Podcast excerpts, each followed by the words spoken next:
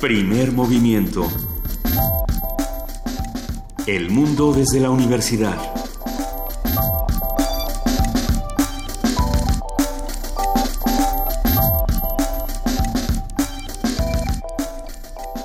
Siete de la mañana con siete minutos, ya estamos en primer movimiento, en ausencia de Luisa Iglesias, yo soy Juana Inés de Esa y está conmigo Miguel Ángel Quemain. ¿Cómo estás, Miguel Ángel? Hola, Juana Inés, buenos días, buenos días a todos. Pues empezando otro día, cerrando esta semana que, ay, que ya, ya no sé, ya no sé si tengo fe. A ver, pasa, eh, seguimos con las elecciones encima, ¿no? Así vamos a seguir hasta el 9 de junio. ¿9 de junio? Junio, 4, ¿no? 4 de junio, que sean las elecciones en Estado de México. Nos falta poco y sin embargo, eh, puesto que son un anuncio de lo que sucederá en el 2018, puesto que están eh, cerrando filas y organizándose y mandándose mensajes entre los partidos políticos para el 2018, todavía falta falta mucho, le falta mucho a esta historia que, bueno, pues de pronto parece que a los políticos se les olvida para qué están haciendo las cosas. ¿no? Sí, para ellos mismos, ¿no? Para sus Sí, intereses. sí, sí, o sea, ellos están metidos en un juego particular y, y ya lo que nos pasa a nosotros, bueno, pues son ¿no? Los problemas de, de inseguridad, los problemas de desabasto, los problemas de inequidad, bueno, pues esos, esos son secundarios, siempre y Sí. cuando puedan quedarse en, al- en el mismo sitio, siempre que puedan seguir con su bonito juego de las sillas. Pero bueno, pues sí, esto, todo esto sucede, pero también suceden otras cosas, como siempre en este programa y en esta universidad. Vamos a arrancar nuestro día de hoy. Recuerden que es viernes de complacencia. Recuerden que pueden mandar todas las, las canciones que quieran escuchar y trataremos de darle salida conforme el tiempo nos lo vaya permitiendo. El teléfono es 55 36 43 39, 55 36 43 39. El correo electrónico primer movimiento unam arroba gmail.com, Twitter arroba PMovimiento, Facebook primer movimiento. ¿Con qué empezamos, Miguel Ángel? Vamos a empezar con los viernes de ocio. ¿Cómo planear un viaje al espacio? Vamos a conversar. Ya nos con- vamos al espacio. Vamos, sí, vamos a ver, vamos a ver en qué consiste planear. Una, una, una salida, un viajecito corto al espacio. Carlos Salicrup Díaz de León es piloto aviador, médico en aeroespacial y médico de la misión análoga a Marte. Y vamos a tenerlo aquí para conversar sobre estas posibilidades de traslado al espacio. Como todos los viernes, al, al final de esta hora, tendremos nuestro radioteatro sorpresa. ¡Yay!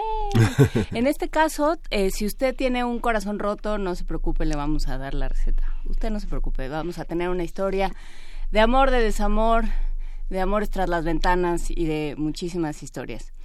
Ya veremos. Y justo, y justo para, para historias de amor, de Alianza PAN-PRD, o cuando el destino nos alcance, que va a hacer un comentario que el doctor Horacio Vives, eh, que quien es licenciado en Ciencia Política por el ITAM y doctor en Ciencia Política por la Universidad de Belgrano, vamos a, vamos a trabajar, vamos a analizar, vamos a comentar sobre esta posible alianza que seguramente modificará las elecciones en el Estado de México. Oh, y las del 2018, ¿no? Porque ya están en el juego de vencidas de si, si juegas con ellos, olvídate de mí y todas estas cosas, los pleitos entre el PRD y Morena. Eh, y eso, ¿no? ¿Dónde quedamos todos los demás? Pero bueno, eh, hablaremos sobre la obra de teatro El truco de Patrick. Es un esfuerzo eh, filantrópico y de solidaridad del cual hablaremos con Irina González, directora de esta obra y de este proyecto. Y te toca la poesía necesaria, Juan. Me toca la poesía necesaria y el día de hoy, aprovechando que hoy se presenta en la Casa de las Humanidades a las seis de la tarde un nuevo libro de Sandro Cohen, Quinta Ah. Esencia, antología personal de Sandro Cohen. Gracias a la Casa de las Humanidades nos lo mandaron para regalar dos ejemplares que regalaremos a la hora de poesía necesaria y además regalaremos un poema de Sandro Cohen, se los vamos a leer aquí, ya lo tenemos por ahí. Sí, además gran maestro de poesía. ¿eh? De poesía y de redacción, lo que le bueno, debemos sí. todos a Redacción Sin Dolor, muchos. A Redacción Sin Dolor es enorme, hay que Sí. buscar ese, ese manual. Redacción Sin Dolor de Sandro Cohen. Y tenemos 12 años con las Reinas Chulas. Vamos a conversar con Ana Francis Moore y Marisol Gase.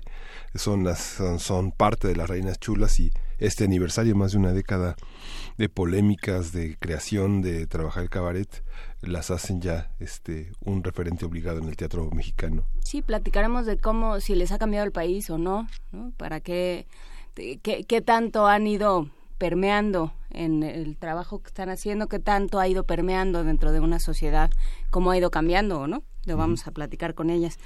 Y como hemos hecho a partir del miércoles, y ya hoy terminamos, el coloquio Cervantino Internacional, los antecedentes cortesianos de Cervantes, nos platicará Cindy Pérez Ramírez cómo van estas discusiones, los cronistas sí, los cronistas no, eh, los cronistas que nunca vinieron, pero que platicaron de cómo era la Nueva España. Todo eso se está discutiendo y dirimiendo ahora en Guanajuato y nos lo va a contar Cindy Pérez Ramírez, nuestra cronista en Guanajuato. Así es que vámonos. ¿Mm? Hoy, es, hoy es viernes de hoy es viernes de complacencias y tenemos con los Smiths este hombre encantador, This Charming Man, que pidió Uxmal.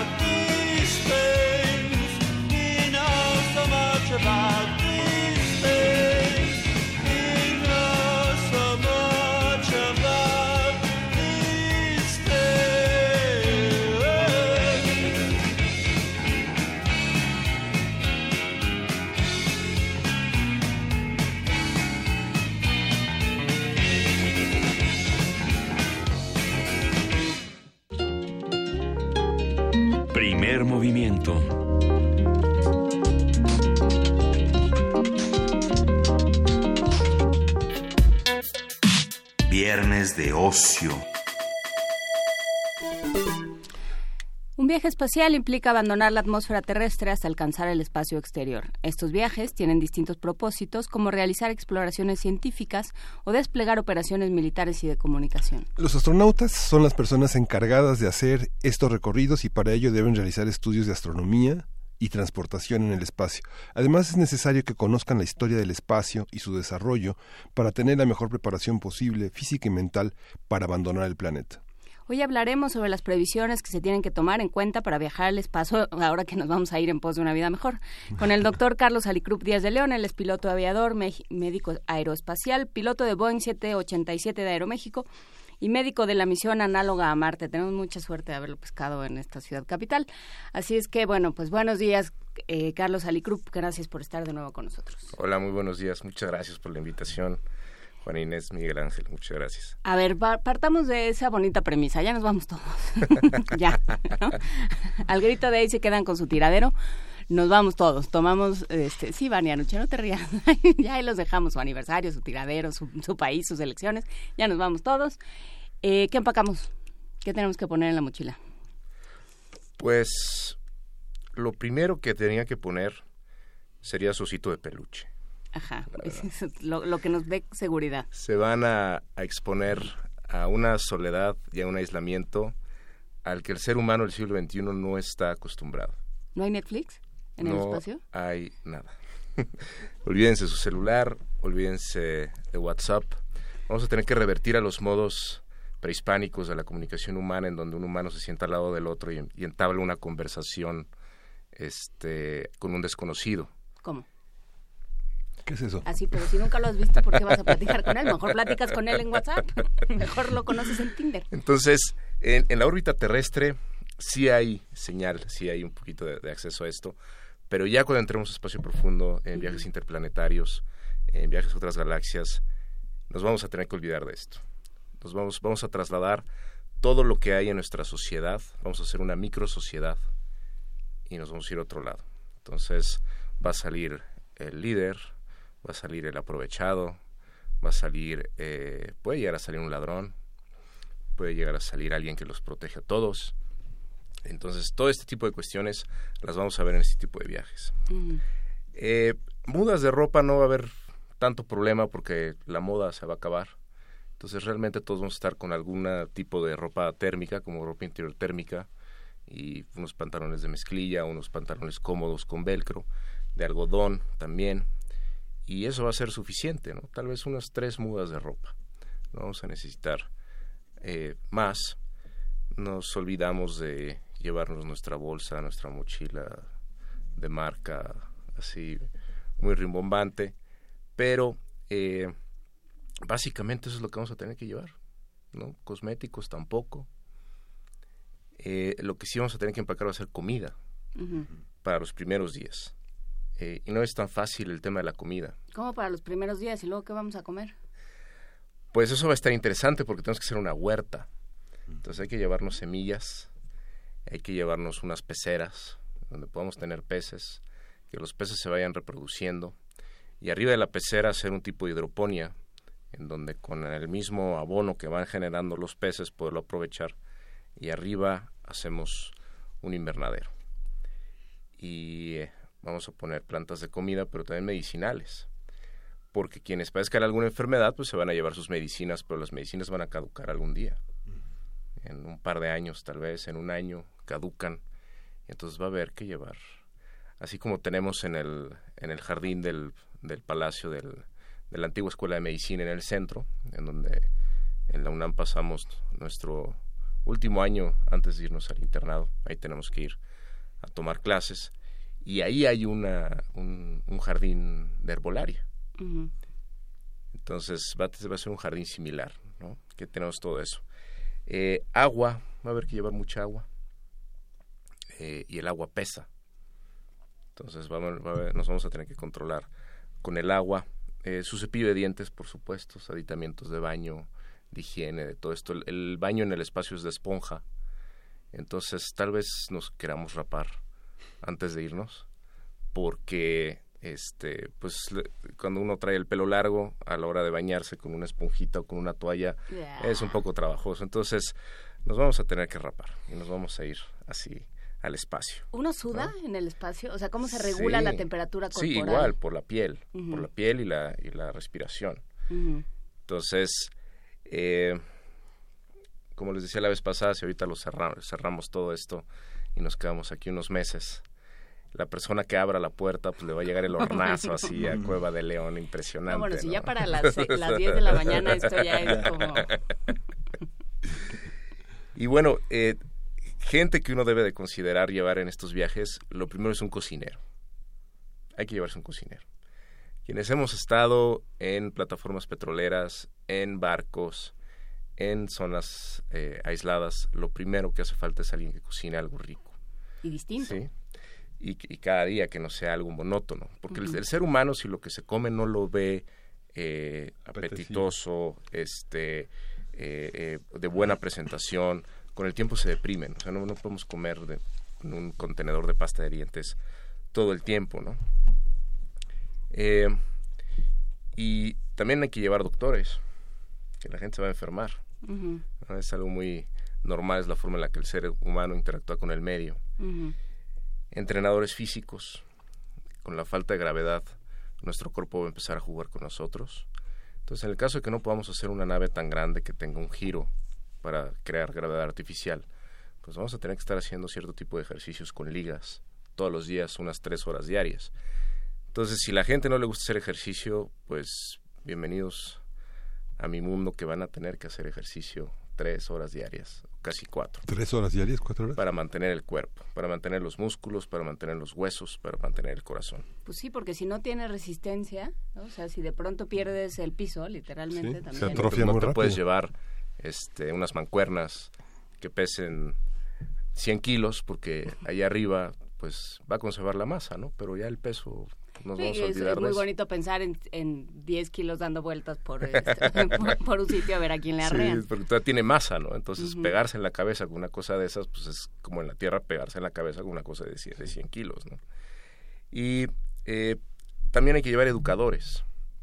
Que si estamos abandonando la Tierra, vamos a empezar a tener generaciones nuevas que hay que formar y que hay que educar y que hay que este, llevar para que en un futuro este tipo de generaciones pues sean... ¿Te acuerdas que dijeron hace poco que habían encontrado unos planetas tan solo a 40 años luz de la Tierra? Eso quiere decir que si logramos viajar a la velocidad de la luz, eh, van a pasar 40 años de que aquí lleguemos. Entonces van a llegar nuestros hijos, nosotros ya vamos a llegar, si es que llegamos, ya vamos a llegar bastante grandes. Entonces, eh, esa generación que va a llegar al otro planeta lo va a tener que explorar. ¿Y cómo los vamos a educar? No, no tienen el acceso, no van a tener el acceso a las universidades que nosotros tenemos acceso ni a los entrenamientos ni a nada, ni a nada de esos tipos, ¿no? ¿Va a correr de nuestra cuenta explicarles el- los tratados de Guadalupe, por ejemplo? Todo eso se los vamos el a tener abrazo que de explicar. Esas cosas. ¿Ya para qué, no? Si La no historia. estudiaron bien historia. Sí. No, ¿cómo no? Hemos, hablamos, todo el día decimos que qué importante es conocer la historia, no digas esas cosas. Sí, entonces, eh, el primer- uno de los primeros retos va a ser ese, la, la parte de la comida, la parte de la educación, y también hay que llevarse psicólogos. La, la parte de empezar a extrañar la tierra, empezar a extrañar casa. El señor de las moscas, hace rato Eh, hablabas de cómo empiezan a surgir los- las peorcitas cosas de los seres humanos.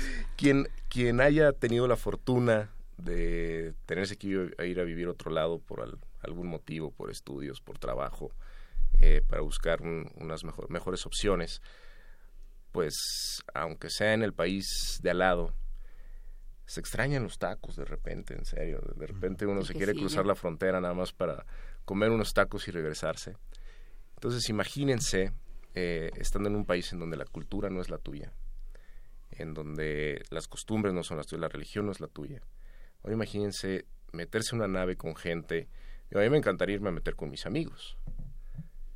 Y este, por supuesto con, con mi familia. Pero imagínense que nos toca estar todos mezclados. Se hace un trabajo, eh, o sea, ¿cómo, ¿cómo se define quién, quién va y quién no a una misión? O sea, sí se hace un trabajo de, a ver, estos a los... O sea, no van a haber recorrido ni 30 se- este, minutos luz y ya se van a estar Y ya se van a haber comido, ¿no? Ya se van a haber aventado por la escotilla. No, es desde un principio, eh, cuando vamos a escuelas que son auspiciadas por, por la NASA, se nos inculca a trabajar en equipo, a no competir. Si nosotros competimos, nos corren. Entonces, eh, tenemos que trabajar en equipo porque así es como se solucionan este tipo de misiones. Y la otra es que son eh, ambientes multiculturales. Entonces, yo tenía un compañero que era coreano, había dos norteamericanos y había otro mexicano. Y teníamos que, una vez a la semana, nos íbamos rotando para que uno preparara la comida de todos los demás.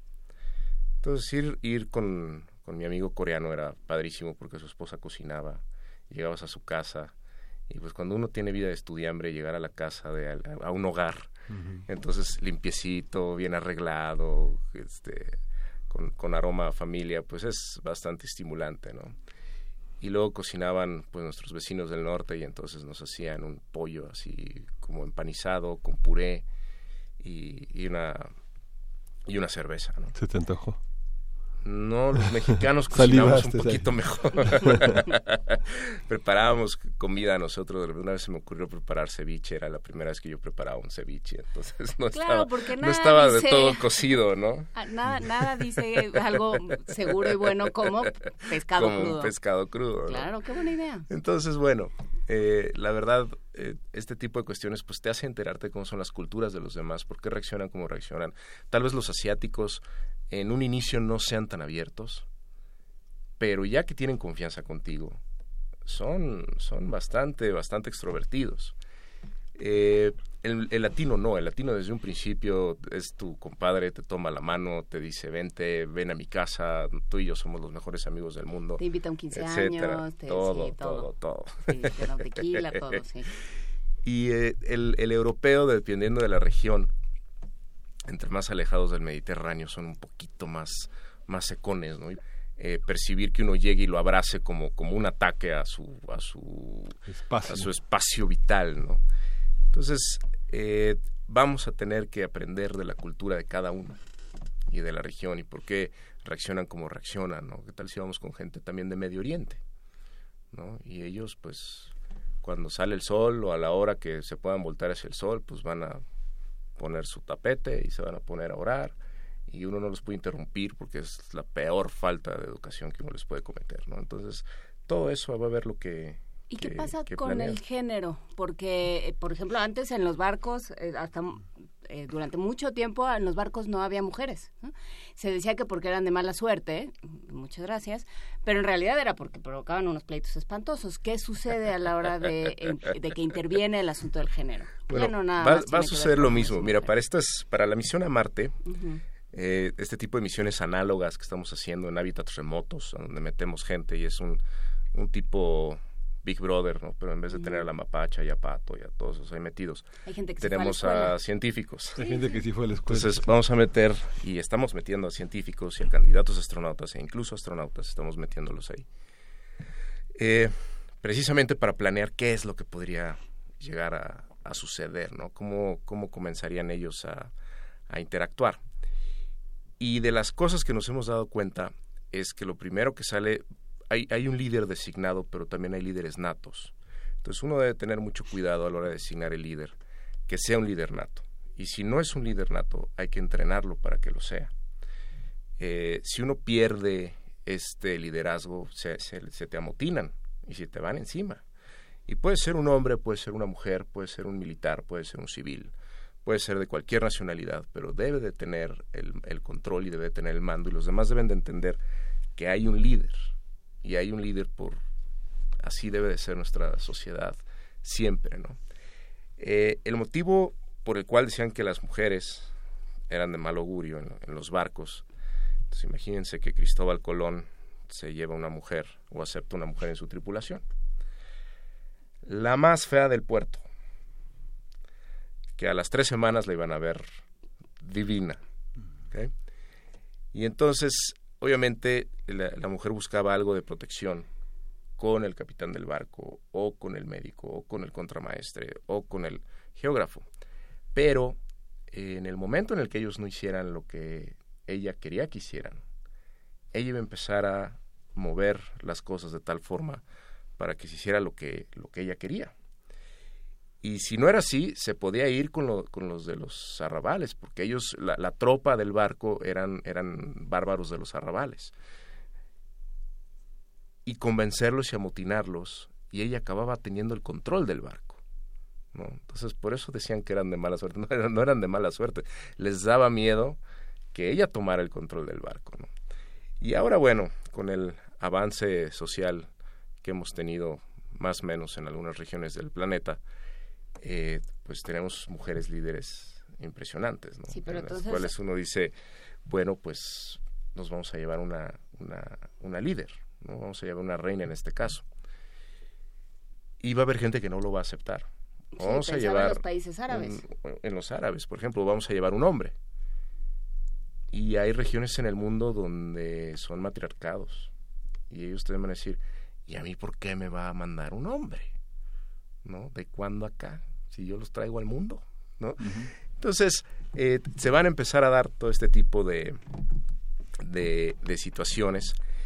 Y por supuesto, lo que vemos muy comúnmente es que el alfa se manifiesta, pero también el beta, y entonces empieza a acomodarse otra vez la sociedad, como lo vemos cuando uno entra a una escuela, ¿no? Cuando uno llega a una escuela nueva y entonces es, es impresionante analizar eso cuando uno está en el salón de clases, en el nuevo salón de clases y, y se sienta uno y ve cómo se empiezan a comportar los demás y hay uno que brinca más y grita más y quiere tomar este y, es el primero que contesta y ese normalmente esos son los que caen primero esos son esos son los que no van a ser los líderes ¿no?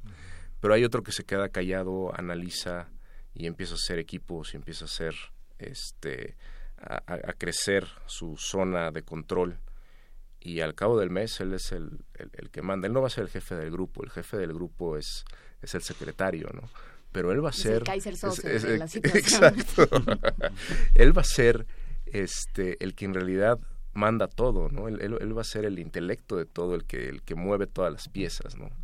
Y, y eso sucede como al mes, mes y medio. Eh, también hay que considerar llevar un sistema, no, yo no diría un sistema jurídico, pero sí un sistema en donde eh, el que cometa una falta sabe que debe tener una consecuencia. Y en las misiones análogas lo hemos visto, ¿no? De ¿A repente qué te se hartan. cuando dices eh, misión análoga antes de, de seguir con Ok, las misiones análogas son eh, réplicas de lo que podría pasar en el espacio. Tratamos de simular el ambiente lo más que podamos. Hay eh, hábitats submarinos en donde uno se mete en, un, en un contenedor totalmente hermético, con aire acondicionado, temperatura, humedad, todo eso. Pero hay que entrar buceando. Y entonces uno entra ahí y esa es tu casa. Y ahí uno convive. Y hay que salir, hay que estar saliendo. Entonces simula el sello de aire que tiene la estación espacial, pero aquí es un sello de agua. Entonces uno entra a una cámara, la cámara se cierra y conforme se abre la otra compuerta se empieza a inundar y uno ya tiene el traje de buceo puesto y agarra uno y se, y se sale al coral. Y entonces en vez de estar cuidando a la cabra, entonces uno cuida un coral. Un, eh, el arrecife y le da de comer a los pececitos y todo y regresa y hay que ir a recolectar muestras y hay que hacer todo esto. En Hawái, en el caso de Hawái, en una de las islas, ahí se tiene también un hábitat. Y ahí están hasta un año. Igual hay un tipo sello en donde cuando salen se tienen que poner el, el traje de presión que es con el que hacen las caminatas, simulan las caminatas espaciales, traen un overall con aire acondicionado igual adentro, un casco y tienen que ir a recolectar muestras, se simula un accidente también, o, o si es un accidente real también hay que atenderlo, en el cual tiene que ser una misión de búsqueda y rescate eh, utilizando drones desde, la, desde la base, controlan los drones, encuentran a quien está lastimado y entonces hacen una misión de rescate y van y los, los sacan y los meten al hábitat. Y en el hábitat se hace toda una simulación de atención médica y telemedicina. Desgraciadamente, entre más nos alejamos de la Tierra, la opción de tener consulta en tiempo real con la Tierra no es tan fácil. O sea, eh, yo puedo estar en la Luna y con un retardo de señal de cuatro segundos de cada vía, a mí me pueden estar este, dando una consulta desde Centro Médico Nacional. O el mejor cirujano me puede estar guiando o el mejor cirujano puede estar manipulando un robot. Cuatro segundos de retardo de señal ya puede ser algo crítico Cuando te llevas una arteria grande, ¿no? Pero en el caso de Marte son 18 minutos, de 15, son de 15 a 20 minutos de retardo de señal, de una sola vía. Entonces un mensaje de dos vías tardaría 40 minutos. Entonces es totalmente eh, imposible esta parte de que te den una consulta en tiempo real o algo así por el estilo. Y, y ese, de eso se tratan estas simulaciones, el prevenir qué es o el prever qué es lo que podemos, a qué es lo que nos podemos enfrentar en un futuro para precisamente cuando se lleven a cabo las misiones reales no tener que estar inventando en ese momento y ya tener todos los protocolos totalmente formados. Y yo creo que lo más, eh, lo más complicado, y, y te interrumpí creo que cuando ibas hacia allá, es marcar los límites, ¿no? Lo, que, que aprendan lo que ya no pueden hacer, a reconocer lo que ya no pueden hacer. Porque tú estabas contando todo esto, y yo pensaba en esa escena de Lost, del primer capítulo de Lost, en que, eh, en que Charlie, que todo lo podía, lo que pasa es que todavía no sabíamos que todo lo podía, pero todo lo podía. ¿Se llama Charlie el personaje? No, ¿cómo se llama? El que es doctor. Le hace una punción pulmonar con una aguja de tejer. Sí. ¿no? Y entonces le salva la vida, ya no me acuerdo a quién. Que seguro se murió dos capítulos después porque se moría hasta el camarógrafo. Pero, pero eso, o sea, ¿cómo le dices, no, no, no, no, no te pongas creativo, muchacho? ¿no? Porque vas a hacer más daño. ¿Cómo, los, cómo aprenden y cómo, cómo enseñas a medir el, el riesgo? Eso es lo que se está aprendiendo en la Estación Espacial Internacional. nosotros tenemos seis personas ahí viviendo todo el tiempo. Todo el tiempo hay gente en el espacio. Son seis personas que se van intercambiando, son de cuatro a seis, y se van intercambiando eh, mes con mes o cada dos meses, dependiendo cada cuánto vaya la cápsula rusa eh, a hacer los intercambios. Y desde ahí eh, hemos visto pues todo lo que puede llegar a suceder y obviamente poner los límites también. Si tú vieras los protocolos médicos que hay, ¿qué es lo que se tiene que hacer cuando hay que regresar a alguien a la Tierra? En la estación espacial está fácil porque en la estación espacial nosotros, si algo pasa, si hay una emergencia médica real, se mete en una cápsula, hay otra cápsula rusa, hay otro Soyuz eh, acoplado a la estación espacial, que es la cápsula de escape, la, cápsula de emergencia. Se meten ahí y en cuatro horas en una entrada balística están tocando la Tierra. En cuatro horas. En cuatro horas. Y ya están al lado helicópteros rusos esperándolos, los suben a los helicópteros, los llevan a un hospital. Entonces, no van a pasar más de cinco horas antes de que este individuo esté metido adentro de una sala de terapia intensiva o adentro de una sala de urgencias, sin ningún problema, ¿no? Pero si vamos a la Luna o vamos a espacio profundo o vamos a otro planeta, nos vamos a olvidar de esto. Entonces, ahorita, por ejemplo, que, me toca estar en la parte de la, de la, planeación de esta misión análoga que se va a llevar a cabo en, en el bosque de Polonia, en la zona rocosa del bosque de Polonia, y va a estar el hábitat. Pues la primera cuestión que nos hace el líder de misión es, necesito una lista en la cual ustedes me digan cuándo vamos a interrumpir la misión cuándo se podría interrumpir la misión si por una emergencia médica tenemos que, parar todo y que llegue un helicóptero y se lleve a alguien, ¿no? Bueno, puede ser una infinidad de cosas. O sea, yo te puedo decir una fractura de pierna, pues bueno, pues puede ser una astilla, puede ser una, una, una, una fractura muy discreta, o puede ser una fractura abierta que lesione arterias, músculos y todo y se esté desangrando, ¿no? Entonces yo no le puedo escribir ahí tengo que ser específico. Y si uno ve la lista que, tiene, que se tiene para la Estación Espacial Internacional, es una lista interminable de cuestiones porque hay que ponerlas en papel. ¿no? Eh, nosotros nos llevamos bajo el mejor criterio médico, entonces ponemos una lista de referencias generales. Nosotros en, medicina lo llamamos triage, que, es eh, la selección, ¿no? es a quién atiendes, pues al que esté más grave, y quién es el más grave, pues en base a ciertos parámetros que nosotros vemos, cómo el estado de conciencia, cómo se está este, respirando o no.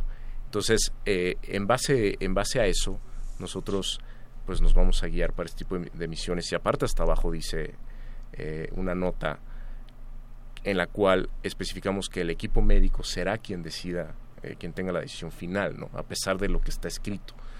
Porque, pues, alguien puede tener una intoxicación por alimentos, el, el, pez le hizo daño de repente, y esas son las otras consideraciones, ¿no?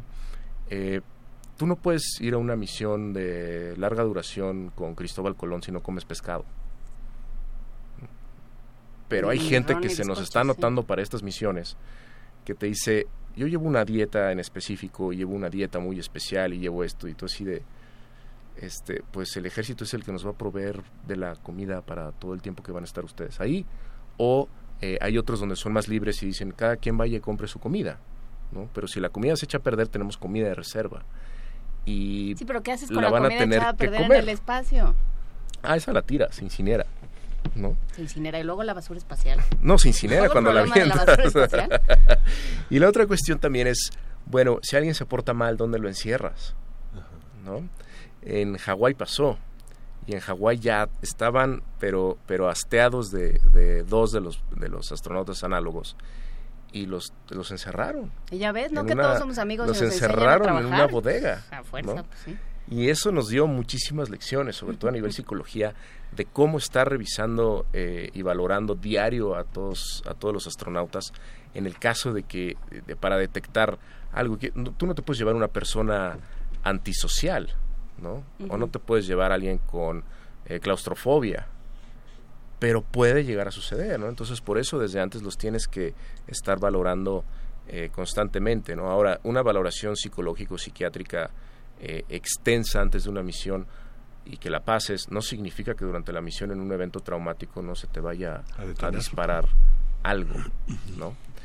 Entonces, ese tipo de, de cuestiones, eh, este tipo de misiones análogas nos están dando la oportunidad de conocer todos estos posibles escenarios para tener ya los protocolos hechos para cuando se lleve a cabo la misión la misión real ¿no? Estaba brincando están brincando en redes sociales dos temas no porque sí. ante todo somos escatológicos entonces los fluidos nos tienen muy inquietos los fluidos cómo se resuelven cómo se resuelve eh, los desechos y cómo se resuelve eh, las relaciones sexuales los nos tienen muy agobiados bueno aparentemente todos quieren saber eso antes de anotarse en otro viaje al espacio el café que tomas hoy es el café que tomarás mañana ¿okay? todo, absolutamente todo se aprovecha en el espacio, todo se recicla, todo se potabiliza. Entonces, todo, absolutamente todo. Lo único que va a quedar son desechos sólidos. Entonces va a quedar una bolsa llena de polvo que cuando se acumule esa bolsa, sí, pues bueno, puedes hacer tu composta, por supuesto. Y de eso vamos a ponerlo de abono para alimentarnos. Todo, absolutamente todo se, se tiene que aprovechar en el espacio, en el, en el, en el, protocolo de, anestesia en el espacio en, el, que, en el que participé, eh, descubrimos que la anestesia inhalada la podemos reutilizar. Cuando, cuando, cuando tú exhalas la anestesia, eh, todavía sale gas anestésico. Y ahorita ya estamos viendo la forma de cómo eh, volverlo a meter en solución, de cómo hacerlo líquido y cómo ponerlo en un contenedor para en un futuro reutilizarlo. O sea, le pones una máscara y una bolsita sí, así para que esté goteando, ¿no?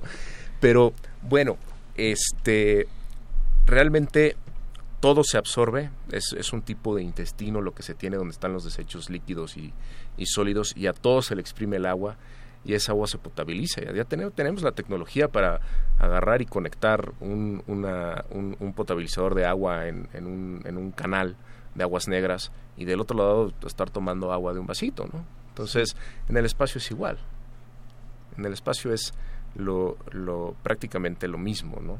Entonces, bueno, pues es parte de lo que vamos a tener que estar haciendo si queremos sobrevivir como especie. Además, agreguen a eso que hay que llevar animales. ¿No? Y que hay que alimentarlos. Entonces, y hay que alimentarlos. Y los animales van a tener desechos, ¿no? Y esos desechos hay que aprovecharlos. Entonces, eso es parte de, lo precioso de este tipo de, de misiones Ven, eso pasa cuando preguntan. pero, el, interés por la sexualidad no cambia en las misiones que se hacen tragos de equipo, este, el foco de las cosas. Ese, esa, eh, como que se tiene un tabú y mucha restricción a, difundir esa, ese tipo de, información, ¿no? porque todavía, todavía sigue siendo eh, experimental y como que no se han querido meter mucho en esos temas. Sin embargo, yo recuerdo eh, la tesis de uno de mis profesores, que era básicamente el Kama Sutra espacial. ¿no? Porque aquí en la Tierra tú te mueves o alguien te empuja. ¿Caes? Y caes o te puedes detener de la pared o este pues con la misma fricción se detiene tu movimiento. Pero en el espacio si tú inicias un movimiento, el movimiento no va a cesar hasta que de alguna u otra forma tú te puedas desacelerar. Entonces, pues tener sexo en el espacio no es algo tan sencillo de repente, ¿no? Un empujoncito mal hecho y sale uno volando para un lado y el otro sale volando para el otro lado y, y, se acabó la función, ¿no? Y entonces lo que él proponía era, era, era tener velcros eh, en las muñecas y en los tobillos y en las rodillas y entonces con velcros tratarnos de mantener unidos. Y la otra era simple y sencillamente meterse en un sleeping bag. y, Pero con plomo. No, el, sleeping bag, el sleeping bag está, los, los sleeping bags que se usan para dormir en el espacio, eh, uno se mete en esta bolsa y la bolsa trae cables de acero que van, que, que van eh, por medio de un arnés, van anclados a la, a la nave o a la estación, porque la estación hace movimientos o la nave tiene que hacer movimientos, porque qué tal si viene un micrometeoro eh, del tamaño de una pelota de golf a 56 mil kilómetros por hora o 86 mil kilómetros por hora a impactar la nave. Entonces la nave se tiene que mover muy rápido. Y si uno está dormido y uno no oye la señal de agarrarse de donde pueda porque va a haber un movimiento de, de, este precautorio. Pega eh, con el techo. Se golpea uno bastante fuerte, ¿no? Entonces por eso están metidos en el sleeping bag y por eso el sleeping bag está amarrado, ¿no? Entonces aquí sería algo, algo este similar, ¿no? Y del, de este experimento de, de anestesia en el espacio. Bueno, eh, lo estuvimos probando lo estuvimos probando en aviones de cero gravedad en, en Japón, en Nagoya. que es donde está una, eh, la, base aérea grande. Y eh, después lo pudimos subir a la Estación Espacial Internacional. Se imprime en tercera dimensión, está impreso en 3D, sale estéril, es el primer dispositivo médico funcional que hay en el espacio ya. Y esto nos abre la puerta para las misiones eh, de larga duración, las misiones profundas, que era algo que nos detenía. ¿Qué tal si tenías que operar a alguien? Cómo lo anestesiabas, ¿no? Y hay, y hay muchos miedos de, bueno, si la anestesia, si yo hago una anestesia general y la anestesia es inyectada, ¿cómo se va a distribuir? Porque en el espacio los fluidos del organismo son diferentes y el cómo actúan los medicamentos también varía. Eh, y la otra es meter anestesia en la, en, la, epidural. También por el cambio de fluido se puede ir al cerebro y te puede causar un paro. ¿no? Entonces, no queremos que suceda eso y la inhalada hemos visto que es una gran respuesta, ¿no? Incluso ahora dicen, bueno... Se tiene un canal propio, digamos. Sí, tiene, tú, lo estás ventilando y es muy fácil de revertir. Y la ventaja de eso también es que eso ya nos abre un, una puerta, nos, nos, nos, da un portal para que la gente a los viajes interplanetarios se vaya anestesiada. Entonces no consumes tanta agua, no consumes tanto oxígeno. Los anestesias una semana, los despiertas dos días, a que se estiren, a que se acostumen y luego al siguiente turno lo, anestesias y así y así le haces, ¿no? Y, bueno, esta esta esta misión, este es el primer dispositivo. Pero ha pasado, ha pasado que llevas que vas anestesiado, ha pasado. No, no, todavía, está, todavía, no, todavía está, en, experimentación, todavía está en protocolo y tiene que haber un médico un médico allá arriba, ¿no? Y yo les les quiero traer esto de, de la misión en la que participé, que es la, la primera vez que que, México sube la bandera del país a la Estación Espacial Internacional. No, no existía en la Estación Espacial eh, Internacional la bandera de México y ahora ya con este eh, experimento que está allá arriba, con esta máquina de anestesia que ya está allá arriba, pues bueno, ya la, ya la tienen ahí, ¿no? Y trae el nombre de, de Naoyuki Shikita, que él es, él es quien, quien, quien comienza todo esto eh, de ventilación en el espacio y viene arriba la parte de cero gravedad el nombre de la empresa, que es Stony, y, y el nombre, y, mi nombre, y la bandera de México y la bandera de Japón. Entonces, es bastante... Emocionante. Pues muchísimas gracias, Carlos Alicrup Díaz de León. Eh, una gran conversación, te estaremos exprimiendo un, poco más más adelante. Gracias por estar esta mañana con nosotros. Gracias a ustedes. Por llevarnos al espacio. Y saludos a todo tu auditorio. Muchas gracias. Gracias, Carlos. Ah, vamos a una nota. Que bueno, no, no, no sobreviviríamos en el espacio creo que ni 10 minutos, ¿eh, muchachos, olvídenlo. Seríamos como los puerquitos en el espacio y quien entendió ese chiste no es tan chiquito. Un sistema de transporte desordenado, la mala urbanización de la capital y el tiempo de traslado de personas en transporte público son factores que contribuyen también a la intensa onda de calor que se ha registrado en días anteriores. La información la tiene en la Gaceta y nuestro compañero también, nuestro compañero Jorge Díaz González.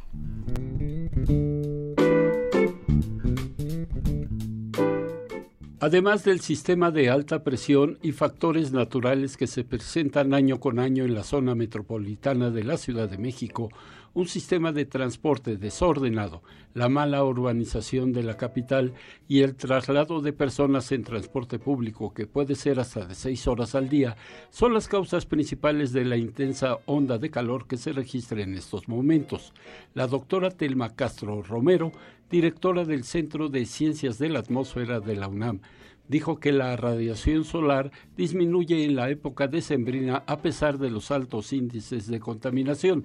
Sin embargo, en verano, esta radiación puede provocar serios daños al organismo humano. En la meteorología año con año, salvo eventos como los que comenta la doctora Ordóñez, que puede haber un evento de niño o puede haber algún, algún otro evento extraordinario desde el punto de vista meteorológico, eh, eso no cambia, eso es la parte natural. Entonces, año con año vamos a tener este tipo de condiciones meteorológicas. Sin embargo, lo que sí este, continuamente está son las emisiones de toda la zona metropolitana y eso es donde ahí es donde se puede este, hacer algunas, algunas medidas.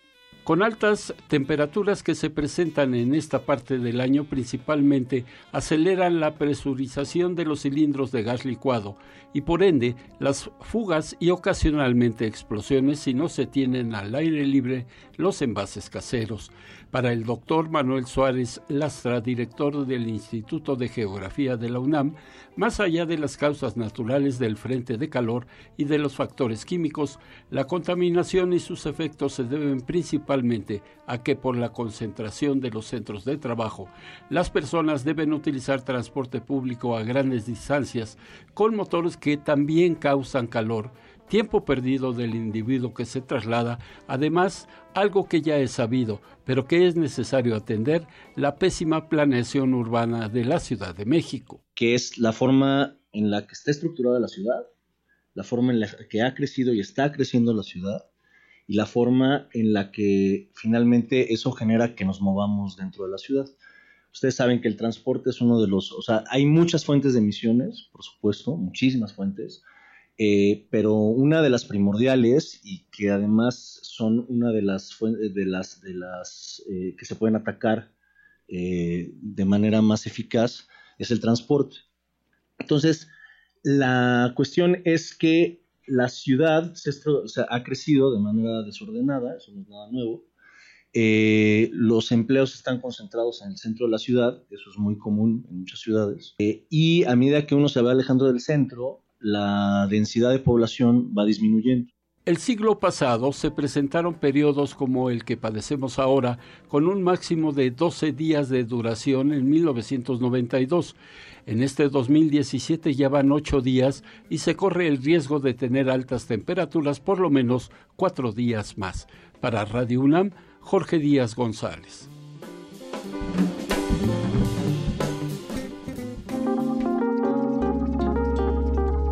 Primer movimiento. Hacemos comunidad.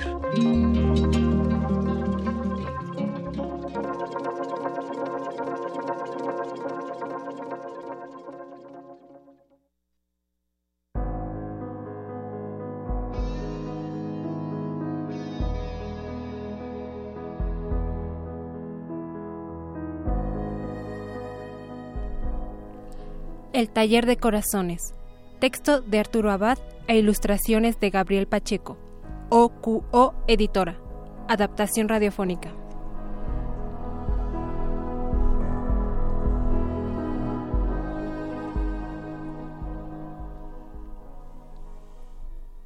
Matías tiene un taller de corazones. En una estufa de leña en una estufa de leña calienta corazones helados y con aguja de plata cose corazones rotos. Con unas pinzas de olvido ajusta la hora de los corazones que atrasan para que no se entristezcan con los recuerdos del pasado.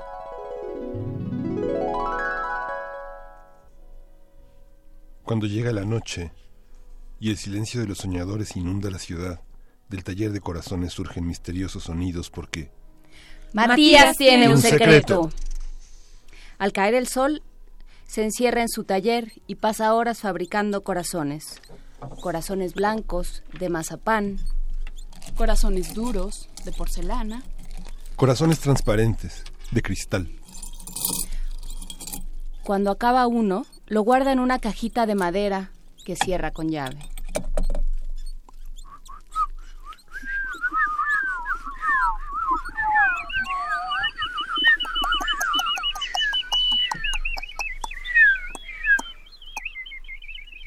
Al llegar la primavera, sí, eso fue la primavera, Matías nervioso saca el corazón de la cajita, lo envuelve con cuidado y se aleja por el sendero que lleva a la casa de la montaña. En esa casa vive Beatriz. Cada primavera, Matías la visita con un corazón bajo el brazo. Ese es su secreto. Matías fabrica corazones para ella porque Beatriz no tiene corazón. Matías llama a su puerta con mensajes de amor asomando en los bolsillos. Ella no le hace caso. Deja el regalo en un estante y con la mirada fría de los que no tienen corazón, lo despide desde la ventana. Triste y cabizbajo, Matías vuelve al taller con el pecho un poco más vacío. Beatriz no sabe que en cada corazón que fabrica, Matías esconde un trocito del suyo.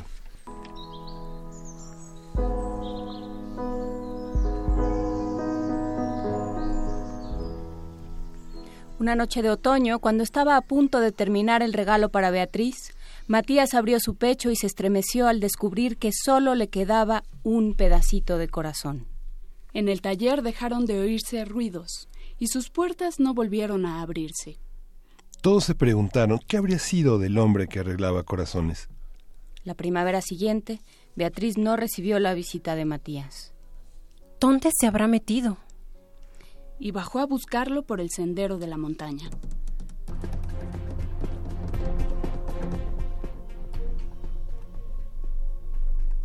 La puerta del taller estaba cerrada.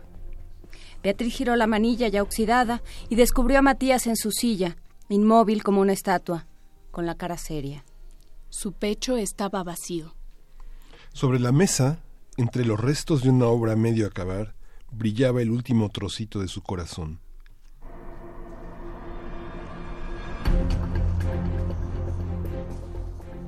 Matías, ¿qué has hecho? Y salió corriendo por el sendero camino de la montaña. Poco después regresó con todos los regalos que Matías le había hecho a, los, a lo largo de los años.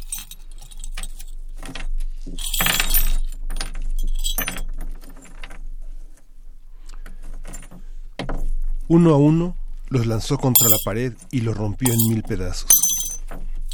Con mucho cuidado buscó los trocitos entre los restos y los fue colocando en el pecho de Matías. Cuando abrió los ojos, Matías pensó que estaba en un sueño. Beatriz lo tenía en sus brazos y le acariciaba el pelo. Pero poco le duró el hechizo. Porque en cuanto lo vio recuperado, Beatriz le gritó. No vuelvas a darme esos sustos, Matías. Y dando un portazo se marchó. Pasaron los meses. La primavera siguiente, Matías volvió a la casa de la montaña con los ojos llenos de estrellas y otro corazón bajo el brazo. Beatriz aceptó el regalo sin entusiasmo y sin decir ni gracias lo dejó en el estante. Apenado, Beatriz volvió al taller mientras ella, con un leve gesto, lo despedía desde la ventana. Pero esta vez, en el rostro de Beatriz apareció una sonrisa traviesa. ¿Por qué? Ella también tenía un secreto.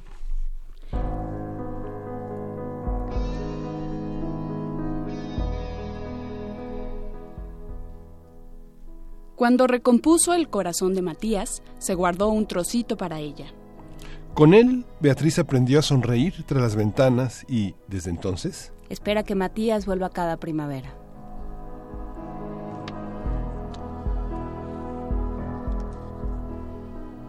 El taller de corazones.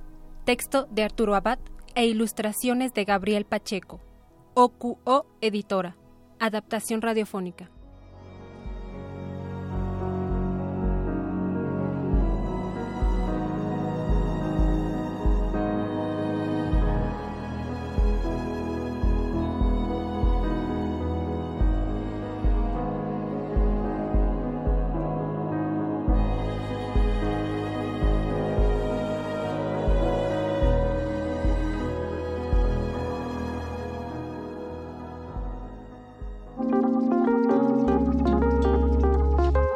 Primer movimiento.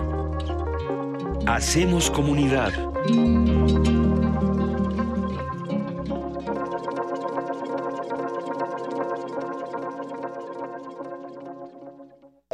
Corte informativo.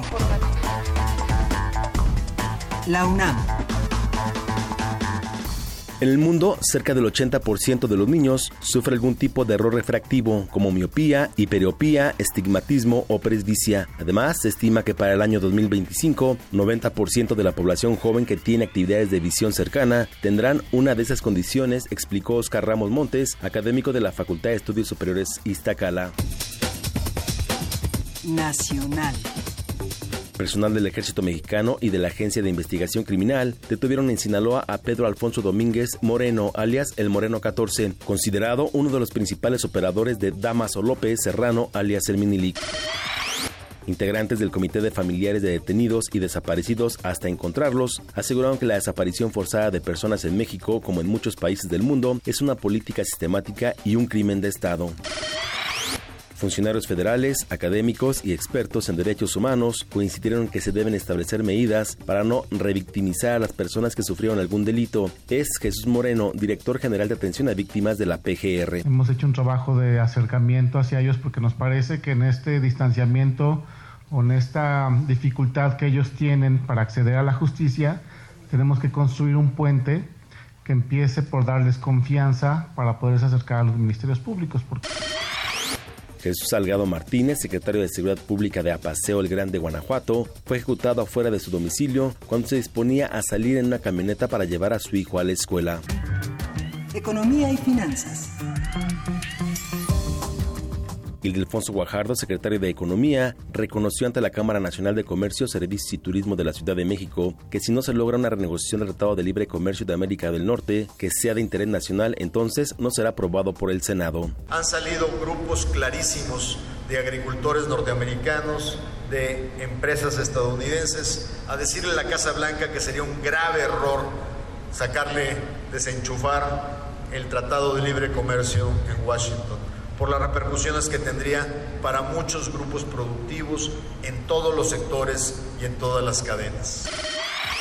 Salomón Chertorivsky, secretario de Desarrollo Económico de la Ciudad de México, aseguró que están dadas las condiciones para elevar el salario mínimo a 92 pesos con 41 centavos. Esto que existen condiciones y los que no pueden esperar más son los trabajadores en nuestro país. Ese es el tema central y creo que eso es lo que tenemos que trabajar. Creemos que esto puede ser de inmediato, puede ser en un solo golpe. Internacional. El presidente de Estados Unidos, Donald Trump, exigió a los integrantes de la Organización del Tratado del Atlántico Norte incrementar sus gastos de defensa. Esto luego de que en 2014 acordaron aumentar los gastos de defensa en al menos 2% de su Producto Interno Bruto. Dilma Rousseff pidió a la Corte Suprema de Brasil que anule el juicio político que la separó de la presidencia. Hasta aquí el corte, en una hora más información. Escuchas XEUN. Radio UNAM.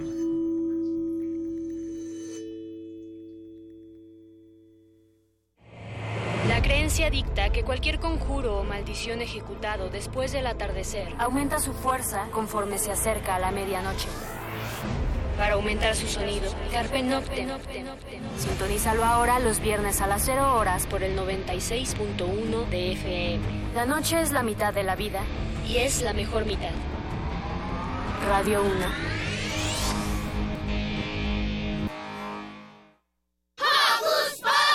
¡Un año! ¡Sí!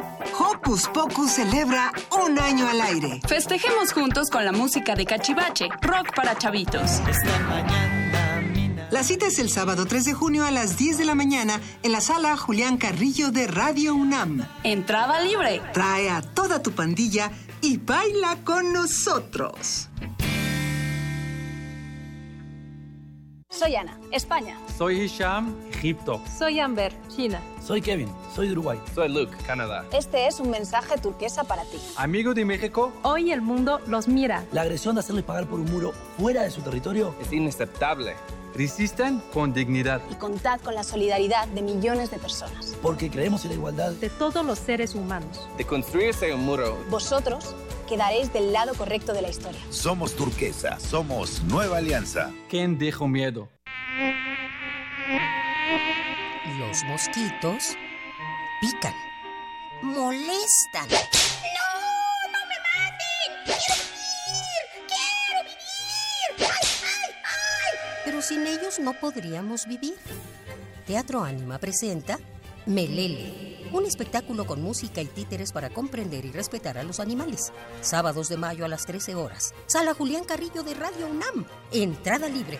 Ningún mosquito fue lastimado durante la realización de este anuncio.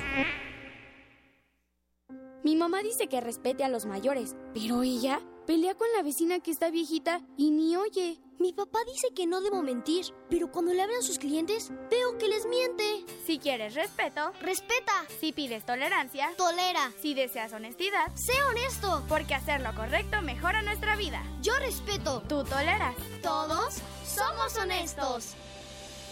Los valores se aprenden en casa y se practican en familia. DIF Nacional. En alguna dimensión de este infinito número de universos, existe un tren que conecta a Londres con Beijing. Los combustibles fósiles han sido reemplazados con biocombustible y los autos podrán volar. Donde el ser humano ha prolongado indefinidamente su esperanza de vida. Y su conciencia podría trascender su muerte. Ese universo podría ser nuestro universo. Resistor. Esto es una señal. Miércoles. 22 horas. Por el 96.1 de FM. Radio UNAM.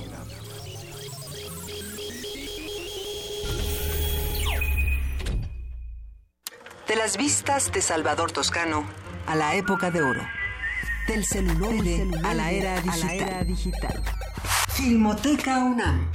Sala de exposiciones, acervo y restauración, cine en línea, talleres, hemeroteca.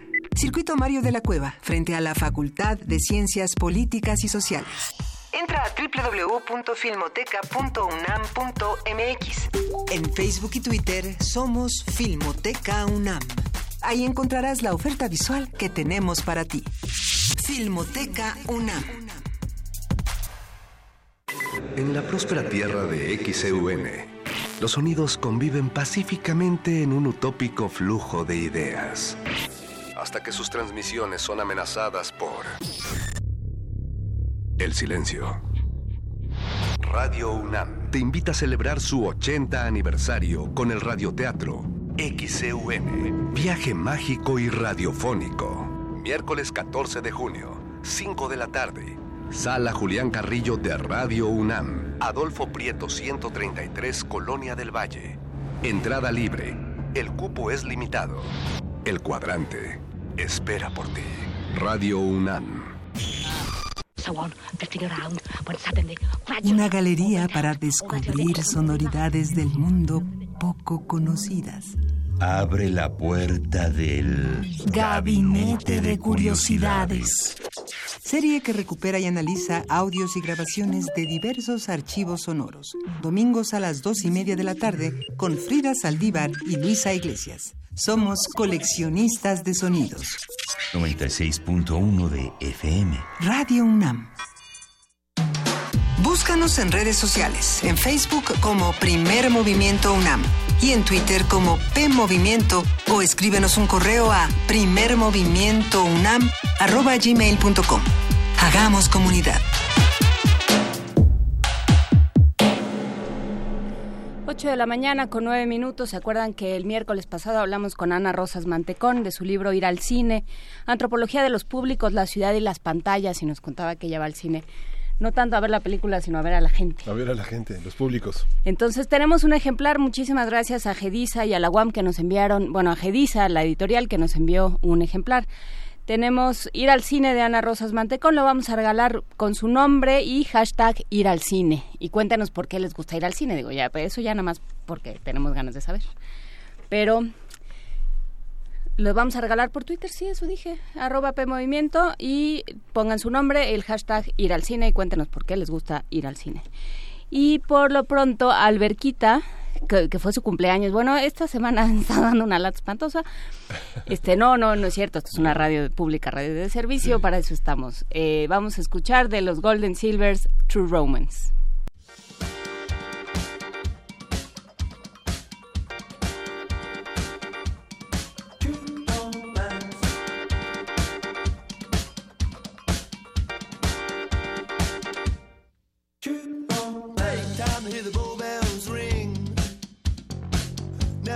Back on love, never, never, never let it in. Swing like Art Tatum, shoot your lover down, shine your shoes. Watch out, keep your windows down, tomorrow it could be you. Get out of bed, get a head, get a hat, read the rags, read the news. Stay in fashion, make some cash, you really got nothing left to lose. Find a new romance.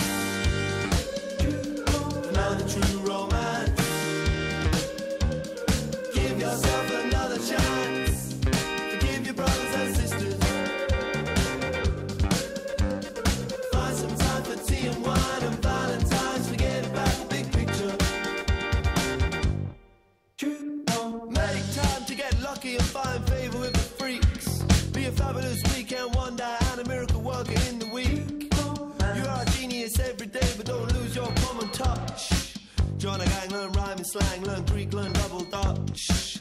Get a car, get a job, get a girl, pay your taxes, pay your bills. Pull yourself out the water, boy, God knows no one else will. Find a new romance.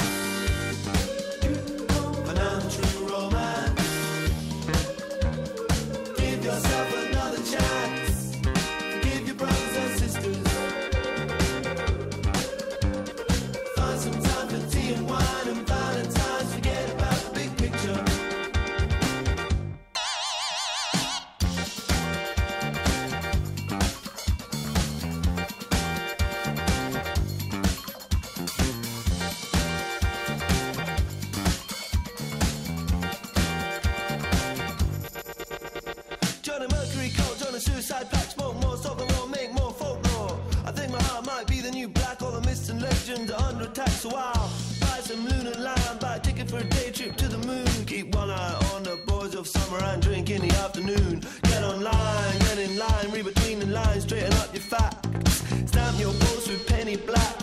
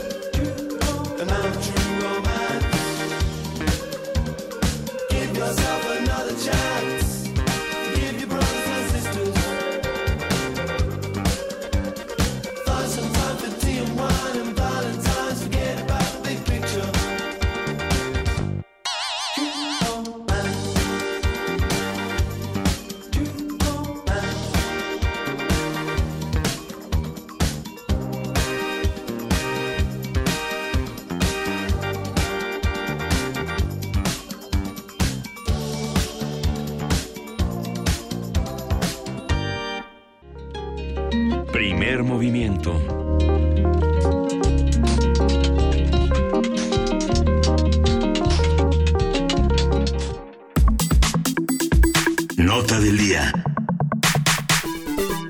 La semana pasada, los dirigentes nacionales del PRD y el PAN, Alejandra Barrales y Ricardo Anaya, respectivamente, plantearon, porque bueno, ya, ya se pueden intercambiar a estas alturas, plantearon su intención de conformar un frente amplio opositor para los procesos electorales de 2018. Esa foto tan bonita, tan llena de, pues no sé, de empatía. Sí, porque no lo hubiéramos pensado nunca. Yo creo que este Cris Gómez Morín, Gómez Morín eh, Eberto Castillo y varios más estuvieron retorciendo en sus tumbas. ¿no? Pero bueno, En una conferencia conjunta explicaron que este frente debe convocar actores políticos, sociales y académicos que coincidan en un proyecto de nación para constituir un gobierno de coalición. Tras el anuncio hubo diversas reacciones al interior de ambos partidos y en las otras fuerzas políticas. Andrés Manuel López Obrador, presidente de Morena, afirmó que este frente es para beneficiar al PRI. A su vez, el ex candidato presidencial, Cuauhtémoc Cárdenas, dijo que una alianza entre el PAN y el PRD para las elecciones del próximo año sería contradictoria porque esos partidos son como el agua y el aceite. Para hacer un análisis del estado del sistema de partidos, su credibilidad, perfiles y adeptos en un entorno de elecciones y con miras a la elección de 2018, conversaremos con el doctor Horacio Vives. Él es licenciado en Ciencia Política por el Instituto Tecnológico Autónomo de México, doctor en Ciencia Política por la Universidad de Belgrano, en Argentina. ¿Cómo estás, Horacio Vives? Buenos días. Pues muy contento de estar nuevamente aquí en la comunidad de Primer Movimiento. A ver, ¿cómo, cómo leemos esta, esta bonita semana de fraternidad? Así es, bueno, pues hay que ver el inmediato plazo y el inmediatísimo plazo, ¿no? Ujú. Esto lo detonó un poco lo cerrado de la contienda de la elección del eh, Estado de México, donde independientemente de la credibilidad o no de las encuestas, la percepción es que eh, pues es una elección muy cerrada, donde no hay nada para nadie, donde el número de indecisos es eh, tan elevado que hay que, como en toda elección que está tan cerrada, pues tratar de utilizar cualquier tipo de recursos para eh, tratar de llevar agua al, al molino, ¿no? Entonces, bueno, ¿qué, ¿qué es lo que pasa? De alguna manera creo que mm, PAN y PRD se dan cuenta de que eh, tuvieron que haber hecho esta, mm, esta alianza pues desde antes que arrancara el proceso del Estado de México. Señalaron que no había condiciones, que porque que si tenía que haber sido Encinas y que esa era la fórmula ganadora, que si no podía, que andaba enredado con el constituyente, en fin. Y pues resultó que eh, Juan Cepeda pues ha sido un candidato que de, de- de- de no eh, apostarle mucho, porque además el partido, el PRD se encontraba en una crisis muy, muy grande, pues poco a poco fue despuntando hasta convertirse en una eh, sorpresa y en una candidatura competitiva eh, para el Estado de México y por otra parte, digamos, el- la, la caída de, de la candidatura de, de Josefina, que empezó, digamos, por lo menos en, en- en el arranque de la, de la elección, pues bastante bien. Entonces, esa es la primera lectura que hay que darle, ¿no? Que todo sirve para tratar de jalar el último puñado de votos. Eh, del, del Estado de México y bueno y obviamente eh, pues con miras al, a la elección eh, presidencial porque si algo nos puede quedar de elección de que en el 2016 tal vez haya sido un momento o vamos a ver si es una tendencia que si van PAN y PRD juntos eh, pueden derrotar al PRI en cualquier em, eh, elección. Y si no van juntos pues ya se les complica el escenario a todos no si la oposición se divide. A ver, aquí hay varias cosas. Eh, por un lado, algo que apuntábamos al principio del programa, que es, eh, parece que ya se les olvidó eh, que, que lo de lo de tener un puesto no es nada más para tener el puesto, no, no es nada más para asegurarse la quincena, sino que sí eh, tienen que pensar un poco para qué lo quieren y qué van a hacer con él y quiénes son todas esas personas como esas que van a los mítines. Cuando no están yendo a los mítines, ¿qué están haciendo? ¿no? ¿Y qué necesitan? Y si necesitan medicinas, y si necesitan infraestructura, y si necesitan gobierno, y seguridad, y etcétera, etcétera, ¿no? Entonces, esa parte parece que la tienen absolutamente borrada, que ellos están jugando en su cancha, y, ya lo que hagamos nosotros pues, es nuestro problema que yo creo que eso es, eso es muy grave, ¿no? O sea, esta, esta atención absoluta sobre los procesos locales y, por supuesto, sobre el proceso federal de 2018, lo que te da, eh, la sensación que te da como ciudadano es de una absoluta indefensión, ¿no? De, oigan, es que, digo, no sé si se han fijado, pero aquí estamos, o sea, aquí seguimos y en 2018 y en 2019 y en 2017 seguimos teniendo necesidades y enormes carencias por un lado eso, por un lado un divorcio mucho más acendrado entre, entre sociedad, entre manda quienes mandatan y quienes reciben el mandato, ¿no? que es la parte que se nos olvida. Y por otro lado, eh, también que ya no hay fronteras partidistas ideológicas de ninguna especie, ¿no? que ya nada más em, todo, todo se mueve en función de ganar una elección ya no un proyecto de partido y, y están relacionadas las dos cosas, ¿no? Si ya no te importa cómo gobiernas ni para quién gobiernas, pues lo único que te importa es el puesto y lo consigues a como de lugar, ¿no? Este, esta alianza PAN PRD tan abierta, esta salida tan abierta entre estos dos dirigentes, pues es gravísimo, ¿no? Digamos en, en términos teóricos. Sí, bueno, la verdad es que lanzaste muchas cosas y muchas perdón. provocaciones y tienes razón. A ver, en efecto, eh, la parte del corto plazo tiene que ver con ganar elecciones. O sea, no estamos hablando de una alianza, digamos, tipo en Chile en 1988, 89, 90, ¿no? De, de derrotar un régimen y se- que se haya concertado eh, un programa de campaña, un candidato y cómo iban a gobernar durante el largo, el largo eh, plazo y que eh, los gobiernos de la concertación pues fueron eh, estuvieron en el poder durante cuatro periodos. O sea, por supuesto no estamos hablando de una alianza de ese tipo porque es estrictamente coyuntural para ganar elecciones. Ahora bien, creo que lo que est- están viendo es que puede darse un resultado eh, pues más o menos eh, positivo porque lo que tenemos hasta ahora de las elecciones que se jugaron hace em, seis o siete años es que fueron eh, PAN y, y PRD y ya cuando eh, se daba el resultado de que ganaba esa, esa alianza pues eventualmente el PRD se quedaba con el gobierno eh, caso puntual de, de Gavino en Oaxaca o el caso de eh, Moreno Valle en Puebla. ¿no? Entonces, eh, en su momento lograron eh, derrotar a- al PRI y que hubiera una cierta alternancia. Creo que eso es lo que tienen principalmente en la cabeza. Y es una alianza, en efecto, como lo señalaste en la presentación, muy criticada. ¿Por qué? Pues porque nadie eh, estaría pensando en atacar una alianza, digamos, de las denominadas izquierdas, pues porque se supone que eh, comparten una serie de, eh, de, de principios, de postulados que los pueden hacer eh, coaligarse. Y en el caso de pues del PRI con el Verde y con Nueva Alianza, pues si son lo mismo, pues también tiene mucho sentido que vayan de alguna manera este juntitos.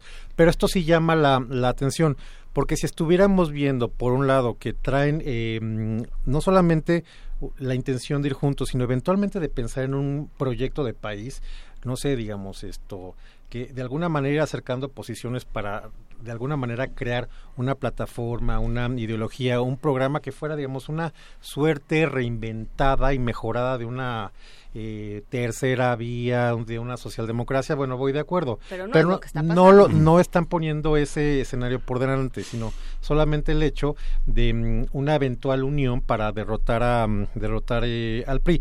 Que por otra parte, pues esto que señalas eh, muy bien es una tensión que ha tenido eh, el PRD, ¿no? Porque no es que todo el PRD eh, o todo lo que queda del PRD haya dicho no, pues vamos de acuerdo con este con este proyecto, sino que la dirigencia lo lo, lo propone y muchos de las llamadas tribus lo resisten. Sí. Oye, ¿y no es una burla el, el electorado?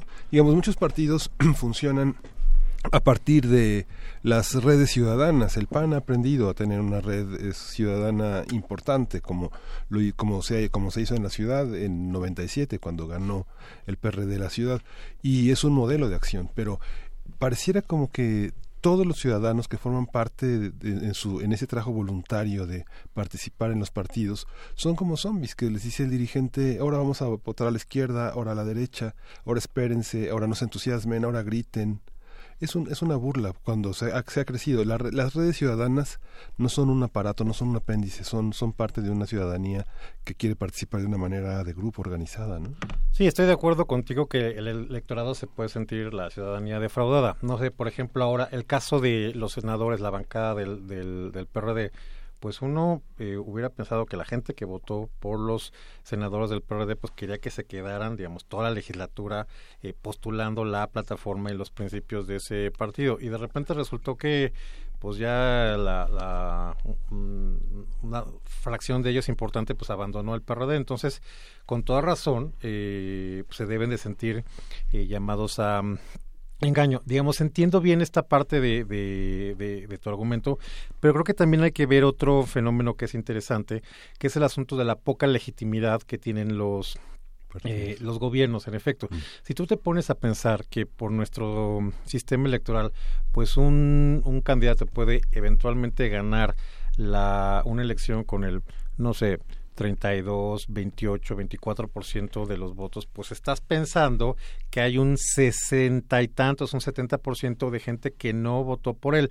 Más aparte, todos los que mm, se abstuvieron de ir a votar. Entonces estamos hablando de que son gobiernos que inician administraciones con muy poca legitimidad.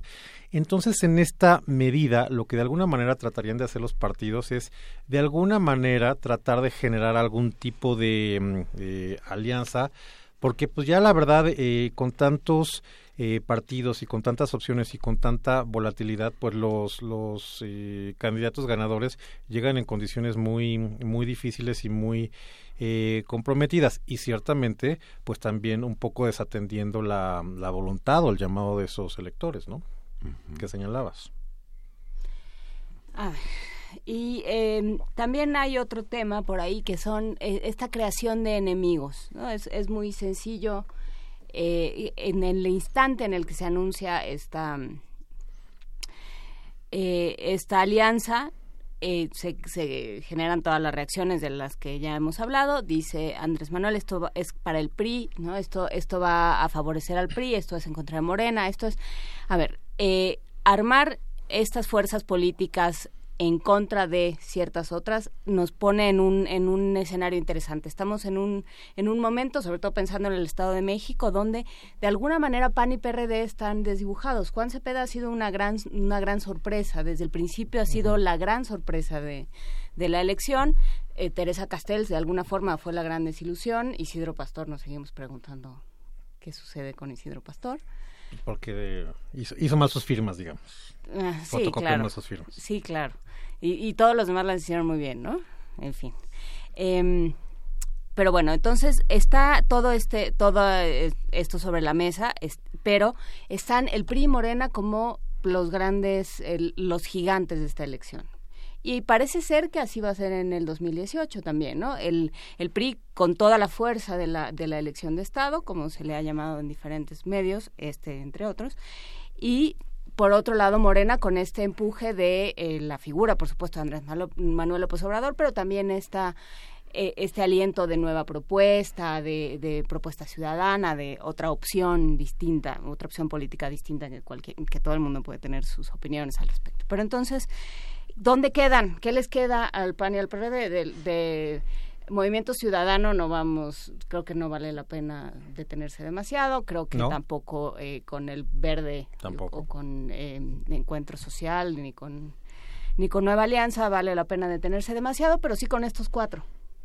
Y entonces quedan en medio el, el PAN y el PRD como el- los grandes grises. Bueno, a ver, eh, otra vez el, el escopetazo. Vamos, va- vamos por, vamos por partes. A ver, estoy de acuerdo en lo que dice, fíjate nada más lo, lo que voy a decir. Estoy de acuerdo en lo que dice Man- eh, Andrés Manuel López Obrador porque eh, tiene razón.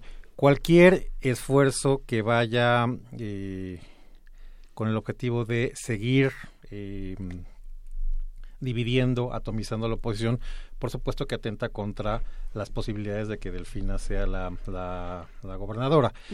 Y por otra parte, este anuncio del- de, la alianza es como raro porque dicen, bueno, tenemos la intención de ir juntos, pero ahorita no, este, si nos vamos a esperar a que pase el 18 porque cada uno de ellos dos, según, según sus cálculos, trae una eh, candidatura competitiva y eh, lo único que están haciendo es, digamos, eh, este, eh, tratar de, de alguna manera de generar un, un efecto, pero no dar el empuje que lo deberían, porque si hubieran dicho, bueno, pues en este, este acto, además de nuestra intención de, de fusionarnos, pues les decimos que para vencer a Delfina o para vencer a Del Mazo, la idea es que apoyen a Josefina o apoyen a eh, Cepeda, que hubiera tenido más sentido, pues voy de acuerdo que eh, hubiera tenido más efecto eso.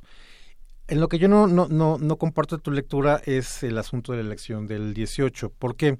Porque yo la verdad es que independientemente de que al partido en el gobierno no se le debe dar eh, eh, por muerto y que por supuesto pues sabemos de, todas las mañas y de todos los, los recursos, yo voy al PRI prácticamente tan abajo, ¿no? Que no creo que sea, digamos, una, una opción electoral eh, importante para el 18. Entonces, en ese sentido, puede ser una elección muy parecida a la del 2006. Esto es, Andrés Manuel va arriba y el asunto es, ¿quieres que él llegue a la presidencia o no quieres que él llegue a la presidencia? Entonces, exactamente, es una elección, una, eh, será una elección plebiscitaria en torno a si quieres que por fin López Obrador alcance la presidencia o no. Entonces, el que le pongas enfrente sea el candidato de eh, del PAN eh, o del PRI, ese va a ser, digamos, el- la, la otra alternativa eh, para eh, López Obrador. Y por otra parte, tampoco descartaría, y aquí en clara diferencia en a 2006, que eventualmente pudiera haber un candidato ciudadano que sea de alguna manera el que pueda recolectar pues todos estos apoyos en contra de la gente que detesta al, al- a los partidos y al establishment. Entonces yo creo que ese va a ser un poco la, la, la ecuación de lo que podríamos ver hacia el, el 2018 como eh, figuras eh, competitivas. Obviamente eh, López Obrador, el que esté en contra de López Obrador, el adversario de López Obrador desde el lado de los partidos y un posible independiente. Ese posible independiente, ¿de dónde? Mira, la Digo, verdad ya es hay que- varios, ya hay varios que ya han sé, levantado perdón, la mano. Estoy fuera del micrófono, perdón. Eh, ya hay varios que han levantado la mano. Jorge Castañeda lleva levantando la mano y ya se le va a calambrar de tanto levantar la No, mano. pero ya levantó la mano de del jaguar, ¿no? De Ríos Peter. Entonces, bueno, pues eso también la verdad es que cambia, cambia mucho y es absolutamente eh, prematuro saberlo, ¿no? Si un bronco, en fin, todos estos que han... Ah, no te pongas en ese los- plan. es muy temprano y no nos vamos a ir al espacio, no tenemos alternativas, yo lo sé. Sí nos vamos a ir. No nos vamos a llevar mucho velcro, pero sí nos vamos a ir. Ya quedó claro en lo de la mesa anterior que no, pero bueno, ya que esto es donde nos tocó vivir y estas son las elecciones y la política que tenemos que atender, ¿no? Sí, las alianzas del, del PRI en el Estado de México no son suficientes como para construir un electorado que arrase. No, a, pues- pesar, a pesar de las estadísticas de, de paridad con Delfina. No, por supuesto mm, eh, que no. De alguna manera lo que le conviene al PRI es seguir atomizando esta, eh, esta, este bloque opositor. Para el PRI fue, digamos, un tanque de oxígeno cuando empezó la, la campaña, el saber que PAN y PRD iban con candidatos propios y que hoy por hoy, a pesar de eh, estos intentos de aproximación, pues no han podido eh, hacer un llamado para decir, ¿saben qué? el interés prioritario hoy por hoy es que eh, no llegue el PRI al gobierno y eh, pues por eso siguen en su eh, Sí. posición de que cada quien trae su candidato, ¿no? Sí, pero justamente, o sea, no sé hasta qué punto puedes jugar al voto útil, ¿no? Lo decíamos, o sea, tiene que ver con lo que decíamos al principio. Si yo, por las razones que sea, iba a votar por Josefina o por Juan Cepeda, difícilmente, o sea, si estaba convencida de votar por uno, muy difícilmente votaría por la otra o viceversa, ¿no? Si iba a votar por Josefina, muy difícilmente, o sea, si, si con convicción iba a votar por uno, muy de manera muy complicada voto por el otro. Es que ese es el punto, que en esta elección no creo que vamos a ver eh, eh, muy aplicada la cuestión del voto útil porque es una elección a cuartos. Unas patas de la mesa más inclinadas que otras, ¿no? Porque hay unos que claramente son punteros, pero es una elección eh, a cuartos. Entonces, en esa medida, eh, el, el llamado al, al- al voto útil pues no ha eh, pegado de la manera que debería ser. Porque además hay una cosa que eh, vamos a poder analizar una vez que conozcamos los resultados de la elección. Yo creo que en general hay un enorme voto antiprista, ¿no? Que. Y hay un ambiente antiprista que se está reflejando desde las elecciones del año pasado. Pensemos, por ejemplo, que Hidalgo, cuando se suponía que iba a arrasar Omar Fayad con un este 80, 90%, pues terminó siendo una, eh, victoria mucho más eh, cerrada cuando estamos hablando de uno de los bastiones históricos y que políticamente hoy son muy importantes eh, para el PRI, que es Hidalgo. Entonces, la combinación de este mm, eh, antiprismo, ¿no? que se puede reflejar en las eh, en el resultado electoral y que no se está reflejando ahora en las en las encuestas y todavía digamos un porcentaje importante a pesar de que estamos a, a escasos nueve días de la jornada electoral de, de- electores indecisos pues pueden hacer que, que generen estos eh, movimientos en, en términos del resultado vis a vis cómo está la, la proyección de las de las eh, encuestas entonces, bueno, obviamente eh, lo, que tiene que seguir haciendo eh, el PRI es eh, fragmentar y mantener, ¿no? Digamos, esa sería su, su estrategia ganadora, que la oposición siga eh, atomizada porque eso maximiza las probabilidades de que el mazo gane. Y eh, eventualmente pues ya lo discutiríamos en otra mesa, pero esa, esa sería la, la, la explicación, ¿no? Digamos, mantener la oposición tan dividida que hizo que, digamos, el, el, el- el- enano un poquito más alto pues fuera el que gane la, la elección, ¿no? Delfín es un candidato circunstancial en el proceso, digamos, histórico que tiene el Estado de México ahora y pensando en el 2018, eh, la experiencia electoral que está en puerta, eh, tendrá una, una, una posibilidad de reflexión histórica, pensando en que un líder de, esa, de, esa, de esas características pueda orientar la participación en el Estado de México? Mira, en realidad creo que es eh, prematuro decir esto. Eh, en efecto, Delfina es un, una jugadora este, política de muy reciente eh, aparición y de alguna manera ella tiene la suerte de capitalizar eh, la fortaleza que tiene eh, López Obrador y su eh, partido en la zona metropolitana de la Ciudad de México. Evidentemente, ahora que va a haber también elecciones en otros eh, en otros estados, pues eh, en el norte del país, no, digamos en Coahuila, en en Nayarit el candidato de, de, de Morena no ha sido competitivo. Hemos visto las elecciones que desde que Morena obtuvo su, su registro, en algunos estados postulan candidatos que empiezan poco a poco a, eh, a, a despuntar. Pero no es una cuestión obviamente generalizada. Y sí eh, está muy focalizada y se explica por el impacto regional que tiene mm, eh, Morena y López Obrador en la zona metropolitana de la Ciudad de México. Eh, ahora bien, creo que otra cosa que insisto y que es importante señalar es que eh, no lo que vaya a pasar en el Estado de México se traduce en un resultado en el 18. Esto es, si el PRI eh, gana las elecciones como eh, parece que están ahí las probabilidades aumentando por lo mismo de la oposición fragmentada, esto no significa de ninguna manera que esté en condiciones de mantener la presidencia el año siguiente. Ya ha pasado en dos ocasiones. Enrique Peña ganó las elecciones de gobernador para Estado de México, Erubiel las ganó y al año siguiente perdieron las, eh, las presidenciales. Entonces, esta es una eh, obligación para el PRI, pero tampoco lo pone eh, de regreso. En el caso de Morena, sí de alguna manera generaría esta esta sensación de que tiene muy bien apuntalada la, la, la campaña y que llega en condiciones este, pues, inmejorables ¿no? para el proceso electoral del, del 18, pero volvemos a lo mismo. Eh, va a ser una elección eh, tan larga, eh, tan sucia y donde van a pasar muchas cosas que a la hora de la hora puede darse este, este resultado de, bueno, ¿quieres a López Obrador en la presidencia o no? Plebiscitario o no. Entonces, yo creo que Delfine de alguna manera es eh, de manera circunstancial, ¿no? Digamos, la beneficiaria, ¿no? La depositaria de este enorme eh, caudal apoyo político que tiene el López Obrador en, en eh, en el Estado de México y bueno, si gana, pues, eventualmente va a tener una, un inicio de, de gubernatura muy eh, complicado. ¿Por qué? Porque ha resultado mucho más eh, difícil, no sé si compartan conmigo esta percepción, pero yo creo que le han pegado mucho más eh, de lo que yo hubiera esperado y ella no ha tenido los reflejos suficientes para defenderse y para aclarar en términos de opinión pública todas las acusaciones que se le han hecho. Entonces, eventualmente tendría un inicio de, de gubernatura muy complejo.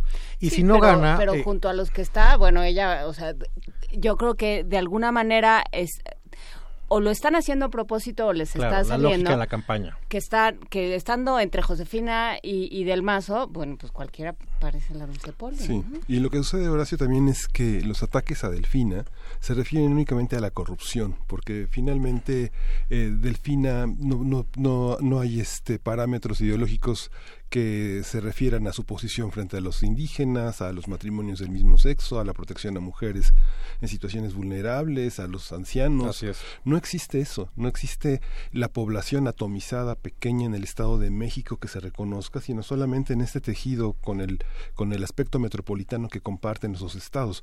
Uno te, te hago la pregunta sobre el terreno histórico porque pienso en el grupo Atlacomulco, que no hay un liderazgo sobresaliente, sino que es un, un corpúsculo que negocia en redes empresariales, en cacicazgos eh, organizados, tanto que fueron en algún momento el magisterio, organizaciones obrero-campesinas, etcétera, ¿no? Bueno, sí, tienes eh, razón. De alguna manera, eh, Delfín es como una, per- una porción relativamente pequeña de toda esta... eh, de todos estos ataques de, de la campaña, porque por supuesto quien ha sido la figura eh, determinante en esta campaña de, de Morena en el Estado de México es López Obrador. Y todas las cosas que han salido eh, asociadas a, a la campaña que van más allá de los límites del Estado de México, que son los videoescándalos de eh, Eva Cadena en Veracruz, esta aparición de, de, de la maestra, ¿no? En la de- del Bester Gordillo en la en la campaña del Estado de México que pues, no tenía ninguna razón de ser y sin embargo, bueno, pues ha sido eh, factor señalado en las en las últimas semanas y, y, y en efecto se conoce poco en términos tanto de propuestas como de ataques que obliguen a Delfín a posicionarse ante eh, determinados temas. Entonces, bueno, en ese en ese sentido coincido contigo. A ver, es que yo a mí me siguen brincando cosas. Dice eh, y creo que vale la pena detenerse en esta reflexión de Pepe en, en Twitter que dice no es aliarse para sacar al PRI, es para conservarlo. Es la parte de la que no están hablando. Y es eh, eh, de alguna manera lo que dice López Obrador. Esta alianza es en pro del PRI. No sé bien a bien cómo está hecha esa matemática. Sí, porque se supone que si el PRD, como le puso el ultimátum, ¿no? Digamos, eh, López Obrador a todas las izquierdas. Si el PRD y las otras dos que para este efecto práctico no pintan, digamos, eh, hubiera, y con este, con este ascenso de la candidatura de Cepeda, hubiera dicho sí, definitivamente este doy un paso de costado porque lo importante es que gane Delfina, pues ahí sí las eh, posibilidades de que ganara Del Mazo ya eran muy pocas, porque hubiera generado no solamente la adhesión de los seguidores del PRD, sino eventualmente ya pues parte del voto eh, útil de los no fedallines panistas, pero eh, que dijeron, no, eh, de lo que se trata es en definitiva, eh, si no va, va a ganar Josefina, hay que apoyar a Delfina para que no llegue del mazo. Sin duda alguna se hubiera generado ese mm, efecto. Entonces, eh, al no conseguirlo, pues evidentemente, mm, insisto en, en, en en el análisis. La posibilidad de que gane el PRI mm, eh, aumenta. Eh, pero también yo creo que eh, algo que es eh, fundamental y puede que por ahí vaya el comentario de, de, de- Pepe. el, el Pep- eh, de Pepe en, en Twitter es en el sentido de decir, bueno, pues es que eh, sigue ganando el PRI y el PRI eh, se mantiene. digamos, lo, lo señalabas, Miguel, eh, bueno, está ahí el, el grupo Atlacomulco, que ha sido una de las familias eh, y de los grupos políticos que de alguna manera han sido este, señalados, si no por este, pocas ni malas razones, pues como uno de los principales eh, problemas de la clase política histórica de, de, de este país, porque bueno, pues tienes a una dinastía entera de, de pues de Hanks y Montiel y los del Mazo, y del Mazo. para ir más lejos, que, que han estado ahí. Entonces creo que parte de la construcción de, de, de la ciudadanía tendrá que ver con, bueno, eh, en, en realidad hay que votar por por este partido, esta gente, esta propuesta, estas alianzas, pues también creo que hay ahí una eh, un componente de reflexión ciudadana que hay que hay que tomar en cuenta, ¿no? El, el componente de reflexión ciudadana lo, lo dice en Juan Ramírez Marín, para derrotar al PRI es necesario voto útil y mucha participación y hace unos días Álvaro Arriola que hizo un análisis muy interesante a este respecto y que lleva muchísimos años trabajando por, por razones que sabrán él y su psiquiatra eh, trabajando en Estado de México. Em, nos decía, este es un momento decisivo para la ciudadanía, para los ciudadanos de, eh, del Estado de México y de alguna manera para el resto del país, ¿no? O sea, mientras, en la medida en que se hagan estas reflexiones, podremos ir tomando conciencia de, de la importancia de lo que se juega en estas elecciones. Eh, para cerrar esta conversación, ¿qué se juega en estas elecciones, eh, según tu Horacio? Pues mira, en efecto la participación ciudadana es fundamental porque eh, hasta hace poco tiempo se creía, y creo que había un buen fundamento para ello, que si la participación ciudadana era baja, las probabilidades de que ganara el PRI aumentaban. ¿Por qué? Pues porque el PRI tiene este voto duro, cautivo y demás. Ahora, yo siento que ese voto del PRI ya no es tan, eh, tan sólido como era antes, sino que ya empieza a eh, erosionarse. Entonces, en la medida en que haya una mayor participación ciudadana, pues las probabilidades de que el PRI eh, siga ganando elecciones es eh, menor. ¿Qué se está jugando en esta mm, elección? En definitiva, si gana eh, Delfina, pues es ponerle, digamos, eh, el último clavo al, al, al ataúd de las posibilidades priistas para 2018. Yo lo veo eh, así. El mensaje de mm, el antiprismo y de la necesidad de un cambio sería tan fuerte que ya deja al PRI en condiciones este, muy eh, muy adversas, ¿no? Para pensar en un eventual eh, retorno.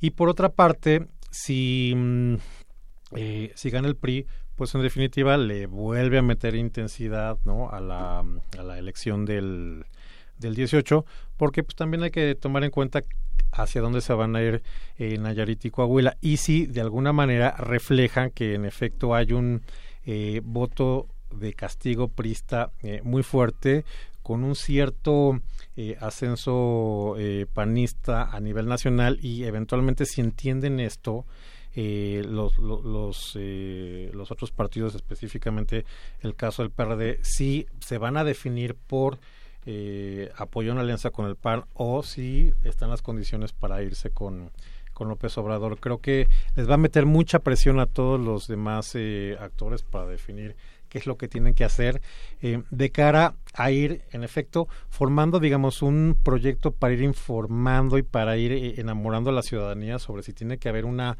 eh, una alianza PAN-PRD.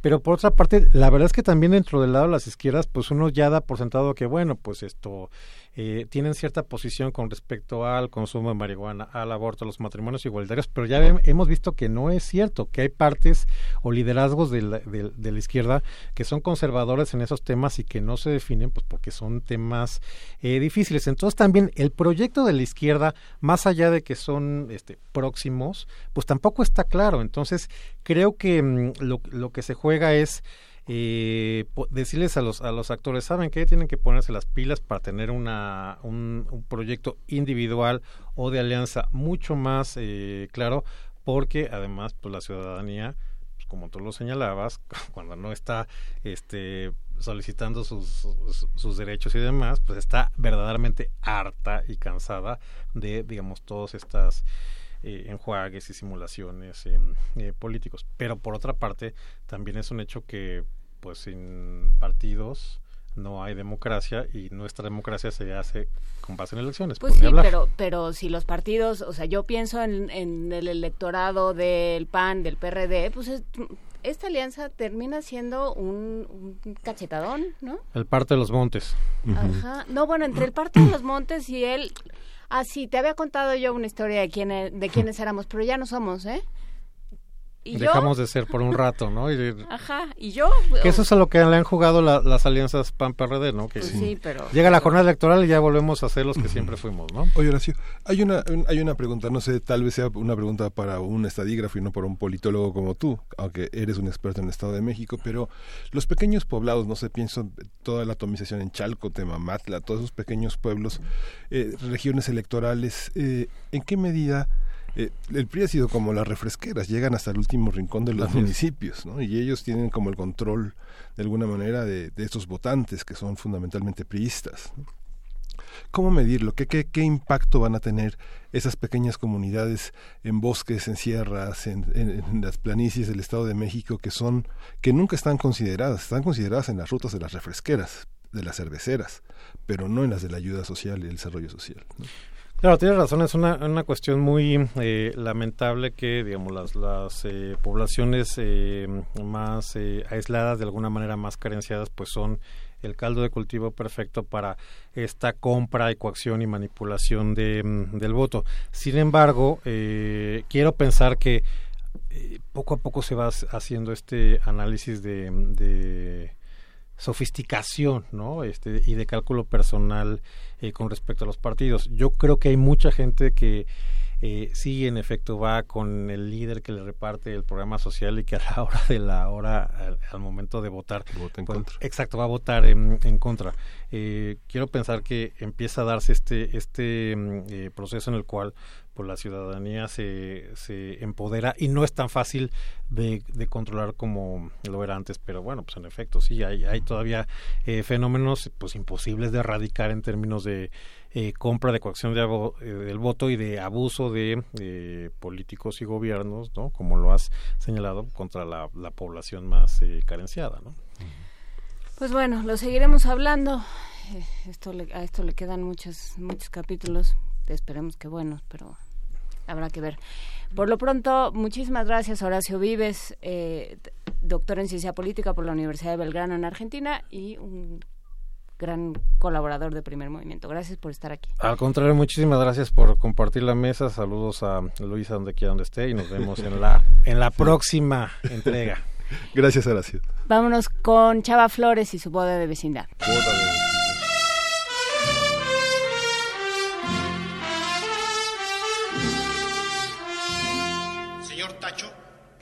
usted a la señorita Tencha por esposa? No, me espero, me espero. ¿Qué se espera ni qué se espera? Ahora se amuela, ¿no?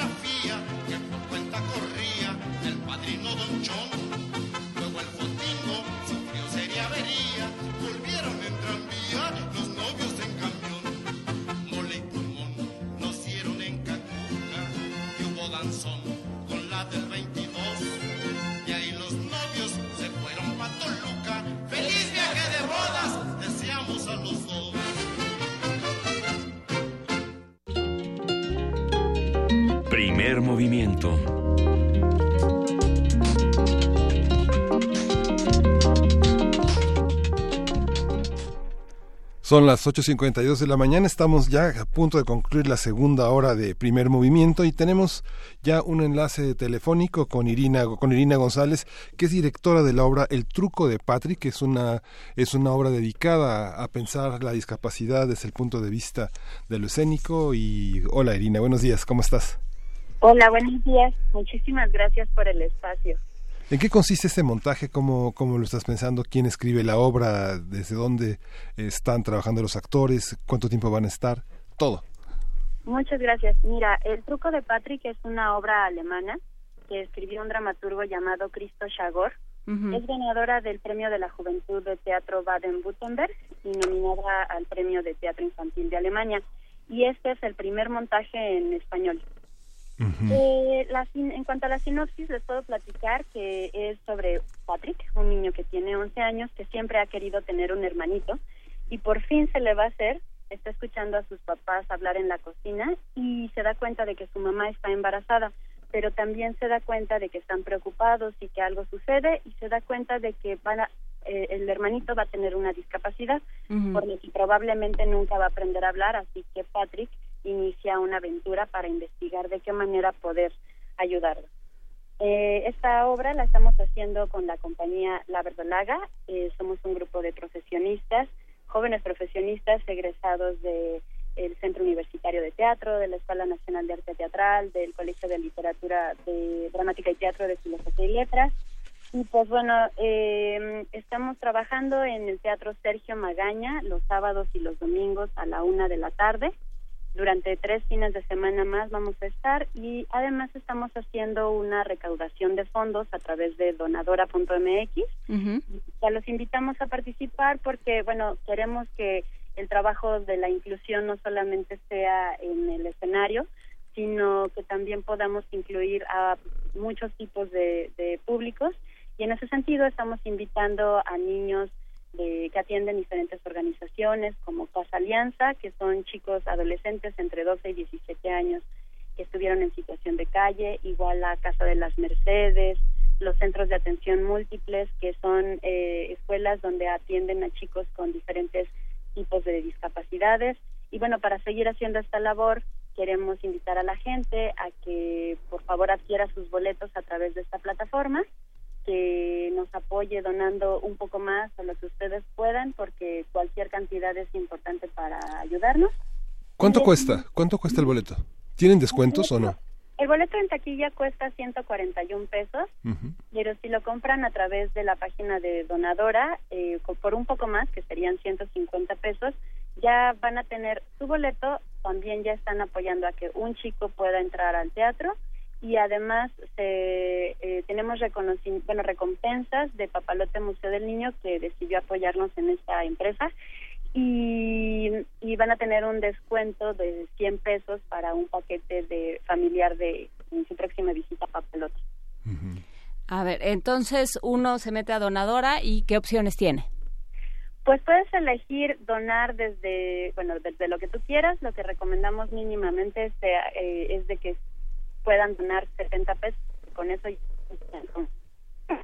a partir de 150 pesos, ustedes ya tienen su propio boleto, el boleto del, eh, del chico. Bueno, la, sí ya están donando un boleto para los niños de escasos recursos y pueden donar realmente lo que ustedes quieran. Si compran dos boletos serán 300 pesos, por ejemplo, y ya la recompensa de papalote es mayor y así sucesivamente. Muy bien. El teatro tiene, perdón, el teatro tiene como la función de una función poética en la que a veces eh, no hay un mensaje estrictamente definido, pero también hay otro teatro que conmueve y que busca movilizar. El- ese es el caso del truco de Patrick, un- de algún modo eh, fomentar la solidaridad incluso frente a alguien que todavía no llega al mundo, que es un niño que en, en la panza de su mamá tendrá una discapacidad y una mujer que ha decidido, a pesar de ese conocimiento, traerlo a una condición difícil, ¿no?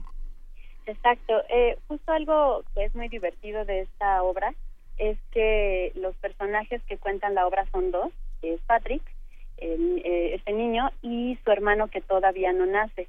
Y a su vez ellos representan a 10 personajes más.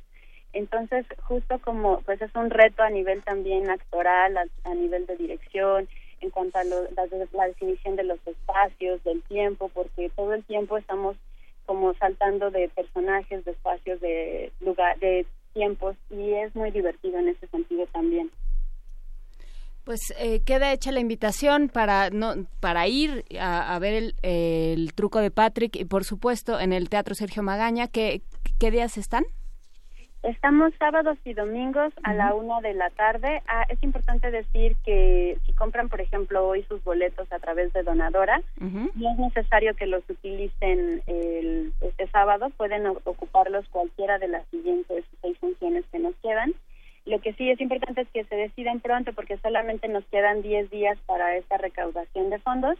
Y, y algo más que quería contarles es que, bueno, no solo se queda en la reflexión sobre la discapacidad o respetar a las personas con capacidades de diferente tipo, sino también abarca cualquier tipo de diferencia, ¿no? Porque cada uno de los personajes a los que va conociendo Patrick en esta aventura, eh, pues no son seleccionados como fortuitamente, sino es el chico que es de otra nacionalidad, un personaje que habla otro idioma, un personaje que es de otra situación económica, etcétera. Entonces, justo es eh, promover el amor y el respeto por las diferencias de cualquier tipo.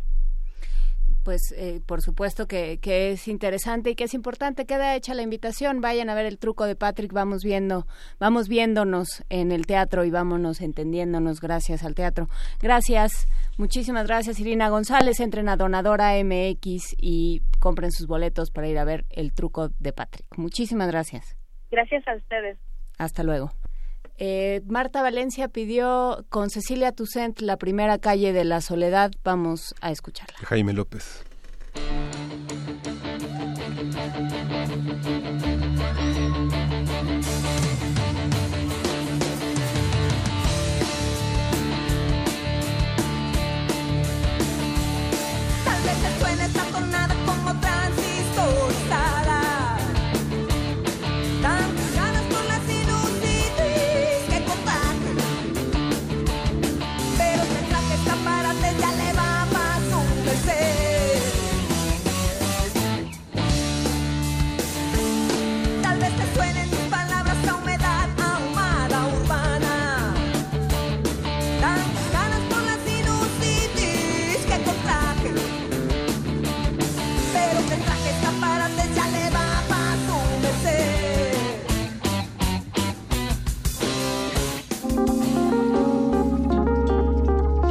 Primer movimiento.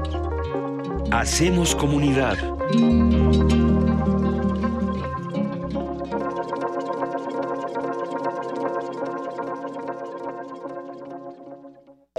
Corte informativo. La UNAM. En el marco de los foros universitarios, la UNAM y los desafíos de la nación, con el tema del agua en México, retos y soluciones, el secretario general de la UNAM, Leonardo Lomelí, dijo que se trata de un tema emergente de gran actualidad por el crecimiento demográfico de nuestra nación y las afectaciones del cambio climático. Tenemos un problema muy serio, en gran medida por nuestra orografía y por nuestra ubicación en el planeta. Tenemos buena parte del territorio nacional que sufre de estrés hídrico y una parte pequeña que por el contrario se ve frecuentemente amenazada por inundaciones. Tenemos serios problemas de sobreexplotación de acuíferos, tenemos problema de contaminación de acuíferos y tenemos también un serio problema de desperdicio en las redes para la provisión de agua potable en nuestro país. Nacional. El Congreso de Guanajuato rechazó la iniciativa de ley para la protección a periodistas y defensores de derechos humanos, luego de que la Procuraduría de Derechos Humanos del Estado advirtiera que la propuesta violentaba el derecho a la libertad de expresión. Habla el legislador Guillermo Aguirre. y en atención de enriquecer no solamente las observaciones que nos hace llegar el señor procurador de última hora, es también en este momento coyuntural pues ser sensibles también ante las observaciones y comentarios que ustedes nos puedan hacer llegar de manera muy puntual para efectos de tener una ley que valga la pena, que sea efectivamente para la prevención y protección de todos ustedes. La organización Artículo 19, por su parte, advirtió que la iniciativa contiene diversas disposiciones que resultan restrictivas y desproporcionales para el ejercicio del derecho a la libertad de expresión e información. La presidenta de la Comisión Especial de la Cámara de Diputados que da seguimiento a las agresiones contra periodistas, Brenda Velázquez, presentó ante la Comisión Interamericana de Derechos Humanos una denuncia por la situación de violencia y crecientes ataques contra comunicadores en el país. El subsecretario de Derechos Humanos de la Secretaría de Gobernación, Roberto Campa, encabezó la primera reunión de trabajo entre periodistas y autoridades para dar seguimiento a las acciones de protección y prevención. Eduardo Sánchez, vocero de la presidencia, aseguró que el trabajo que hace la prensa libre fortalece al país y la democracia. Economía y finanzas. El INEGI informó que en abril las exportaciones de mercancías mexicanas incrementaron 3.6% respecto a 2016, con lo cual ligó seis meses con incremento a tasa anual. Internacional. La Unión Europea se solidarizó con México ante la posibilidad de que el gobierno estadounidense construya un muro fronterizo. El comisario de Ayuda Humanitaria y Gestión de Crisis del Eurogrupo, Christos Stalindes, recomendó a ambas naciones evitar el deterioro de la relación que tanto ha costado construir a lo largo de los años. Al menos 24 personas murieron y 25 más resultaron heridas en un ataque a un autobús en Egipto. La expresidenta de Argentina, Cristina Fernández, dejó abierta la posibilidad de presentarse como candidata a las elecciones legislativas de octubre próximo, al considerar que es necesaria una política para poner límites a las políticas del presidente Mauricio Macri. Escuchas XEUN. Radio UNAM.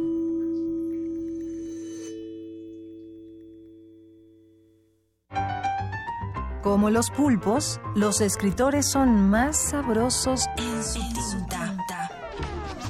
Una producción del Instituto de Energías Renovables de la UNAM. Lunes y miércoles al mediodía por el 96.1 FM. Radio UNAM. Una galería para descubrir sonoridades del mundo poco conocidas. Abre la puerta del Gabinete de Curiosidades. Serie que recupera y analiza audios y grabaciones de diversos archivos sonoros. Domingos a las dos y media de la tarde con Frida Saldívar y Luisa Iglesias. Somos coleccionistas de sonidos. 96.1 de FM. Radio UNAM. El Tribunal Electoral del Distrito Federal te garantiza, entre otros derechos, Votar y ser votado. Asociarme libre e individualmente. Ejercer mi participación como ciudadano. Para ello, el TEDF resuelve las controversias que plantean ciudadanos, candidatos independientes, partidos y asociaciones políticas, entre otros. Como ves, es una función que el TEDF realiza de manera permanente y para todos. Tribunal Electoral del Distrito Federal por la defensa de tus derechos político-electorales. Una degustación de ritmos y palabras para oídos cultivados y paladares exigentes. Sentencia. Al mal nacido, música. Al bien nacido, más. Aliméntate en los martes de poesía de Radio UNAM, que este mes se convertirá en una cata verbal con el ciclo Poesía Suculenta. Margarita Castillo, Mónica Mansur, Miriam Moscona, Yamile Paz Paredes y Elsa Cross. ¿No sabe usted que soy inmortal? Martes de poesía de Radio UNAM, a las 20 horas, en la sala Julián Carrillo de Radio UNAM. Adolfo Prieto 133, Colonia del Valle. La entrada es libre. Radio UNAM.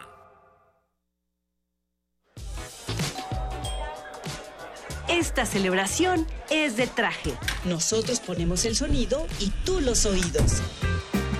Radio UNAM te invita al festejo de su 80 aniversario con un maratón radiofónico del que tú podrás ser parte. Una mega fiesta al aire. Conciertos, programas especiales, mesas redondas, transmisiones en vivo y la presentación del radioteatro original. XEUN. Un viaje mágico y misterioso por las ondas sonoras. Transmite con nosotros el próximo 14 de junio en las instalaciones de Radio UNAM. Adolfo Prieto 133, Colonia del Valle. Desde las 7 de la mañana hasta la medianoche. La entrada es libre. La fiesta de cumpleaños es en tu casa. Es en Radio UNAM. Experiencia sonora.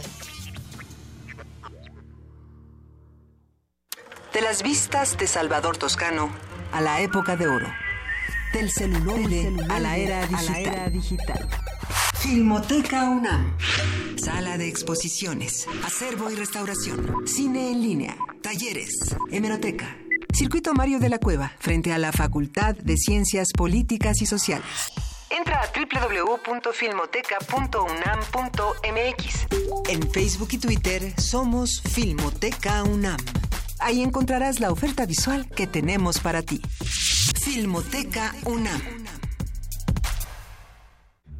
Ballets de todos los tiempos. Música medieval, barroca, moderna. Los sonidos que hacen mover al cuerpo en un solo programa. Diáspora de la danza, lunes a viernes a las 6.40 de la mañana y su retransmisión a las 3 de la tarde. Por el 96.1 de FM.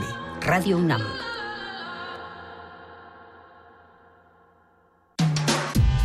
Primer movimiento. Podcast y transmisión en directo en www.radiounam.unam.mx.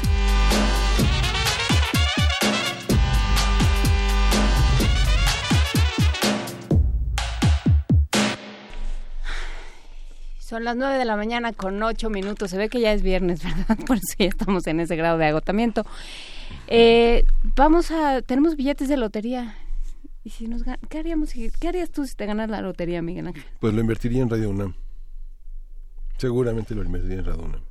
El 80% nada más. Ah, Vania se acaba de caer de la silla de la carcajada. Pues así soy. Muy bien. Muy bien. Ahora sí, ahora sí, lo, lo logras con frecuencia, pero hoy también me dejaste sin palabras.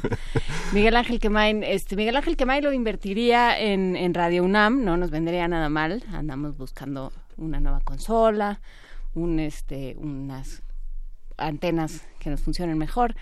¿Qué más quieres? Arturo también, Arturo eh, González, nuestro operador, está haciendo también su lista. El Dalet, que se traba de pronto. Tenemos ahí una serie de cosas, pero por lo pronto, eh, por lo pronto sí íbamos hacia el- nuestro billete de lotería. Sí, este, este viernes tenemos también venta de boletos eh, para el so- sorteo que se llevará a cabo el martes 13 de junio. Con motivo del 80 aniversario, la Lotería Nacional para la Asistencia Pública emitió un billete conmemorativo que está a la venta en nuestras instalaciones hasta las siguientes fechas, el lunes 29 de 19 a 20, 30 horas. Y en junio también va a estar accesible los viernes de 12 a 18 horas y el lunes 12 y martes 13 de 17.30 a 20 horas. Entonces participen de esta manera en nuestro aniversario. Participen también viniendo a nuestra casa a primer movimiento y por supuesto del resto de los programas. El 14 de junio, miércoles, aquí vamos a estar desde las 7 de la mañana hasta, de- hasta la noche, hasta Resistencia Modulada. Todos los programas serán en vivos. Tendremos una programación especial de, las que, de la que ya le iremos hablando. Por lo pronto, vámonos a una nota de la UNAM. De la UNAM. Refrigerar y congelar alimentos requiere de un procedimiento con tiempos específicos para cada proceso. Nuestra compañera Virginia Sánchez tiene los detalles de la información. Para mantener en buen estado los alimentos que consumimos, acostumbramos refrigerarlos. Sin embargo, la efectividad de este procedimiento depende del tipo de alimentos, ya que cada uno requiere de un tiempo específico para una conservación natural o de extremo enfriamiento. Así lo señala el nutriólogo Juan Luis Carrillo Toscano de la Facultad de Estudios Superiores Iztacala de la UNAM, quien nos detalla el efecto antimicrobiano de los alimentos con el congelamiento. Desde el punto de vista de la inocuidad de los alimentos, es decir, que no nos proporcionen bacterias o algún patógeno parásitos, el congelamiento retarda la actividad microbiana, parasitaria o de cualquier forma de vida patógena que pueda contener el alimento. Esa es una eh, visión positiva de lo que es el congelamiento de los, de los alimentos. Normalmente los congeladores están por ahí, fluctúan entre los 4 grados centígrados o 0 grados centígrados por el gas que tienen los refrigeradores. Además, la congelación le da ciertas características del alimento. Bueno, una de las principales es que como impide la actividad acuosa del alimento, porque hay un enfriamiento excesivo, pues el alimento queda de una forma sólida. A excepción de bebidas hechas a base de alcohol. Con los alimentos no pasa eso porque lo que realmente se congela no es el alimento, sino el agua contenida en el alimento. Es la actividad acuosa la que disminuye la congelación. Carrillo Toscano advierte que los alimentos nunca se recongelan, ya que la congelación es un proceso único que implica sacar el alimento que se va a consumir en su totalidad.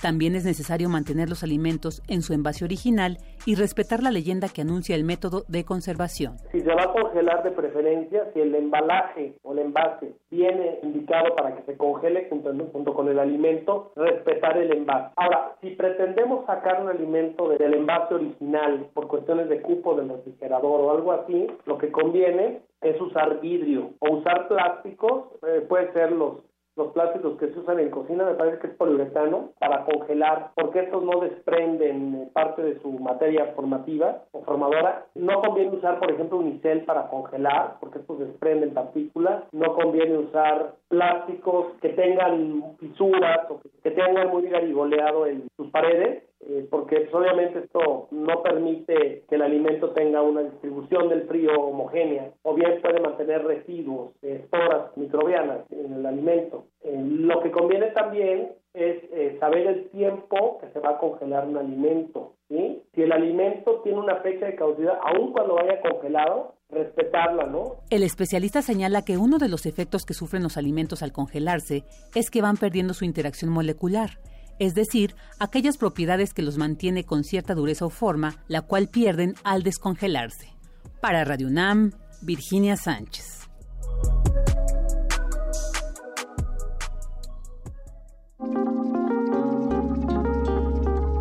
Primer movimiento. Hacemos comunidad.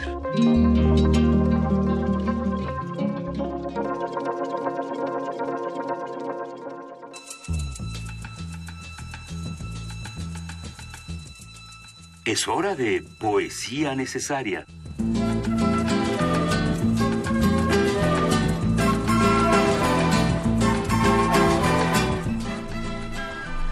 Es hora de poesía necesaria y tenemos, eh, gracias a la, universidad y a la Casa de las Humanidades, este, poe, este poemario de Sandro Cohen, Quinta Esencia, Poemas, Antología Personal, en la colección Poemas y Ensayos.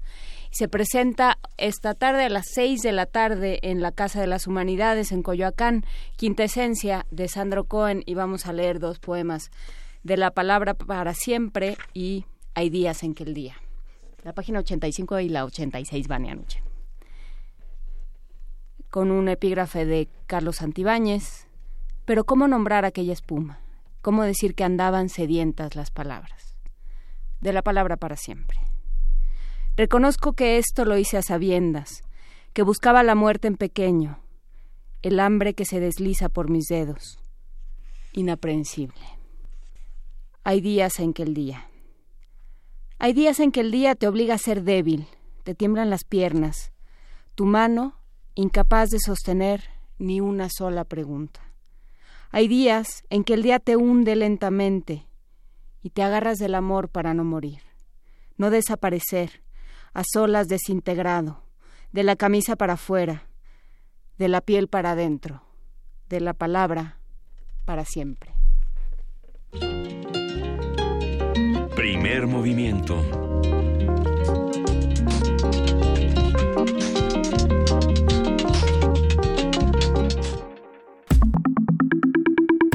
La mesa del día. Las Reinas Chulas es una compañía de cabaret mexicano formada en 1998 por Marisol Gacé, Cecilia Sotres, Ana Francis Moore y Nora Huerta. Sus integrantes son actrices profesionales egresadas del Centro Universitario de Teatro de la UNAM y del Foro de Teatro Contemporáneo. En sus espectáculos utilizan la sátira, la farsa y la música para realizar crítica social desde el humor. Han recibido reconocimientos como el de la Comisión de Derechos Humanos de la Ciudad de México por sus iniciativas y logros en la construcción de una cultura de respeto a los derechos de las mujeres. Son creadoras del Festival Internacional de Cabaret, que este año llega a su decimoquinta edición. También imparten talleres en los que se han formado actrices, actores y nuevas compañías nacionales e internacionales. Actualmente presentan su espectáculo Las dinosaurias también roban en el Teatro Bar El Vicio, espacio que dirigen desde 2005 y que seguramente debe ser realismo mágico. ¿Es realismo mágico? Fíjate que ciencia ficción, todo un poco. Nos acompaña en la cabina eh, Marisol Gacé, egresada del CUT, ha participado en más de 60 obras y en diversos espacios en medios de comunicación. Ya la, ya la están escuchando, ya está con nosotros. ¿Cómo estás, Marisol? Buen día. Feliz, feliz, nada me hace más feliz que estar en Radio UNAM, la verdad, mi alma mater, Goya, Goya, Cachún, Cachún. eh, y es un lujo poder eh, compartir con ustedes pues esta, esta fiesta de 12 años del vicio.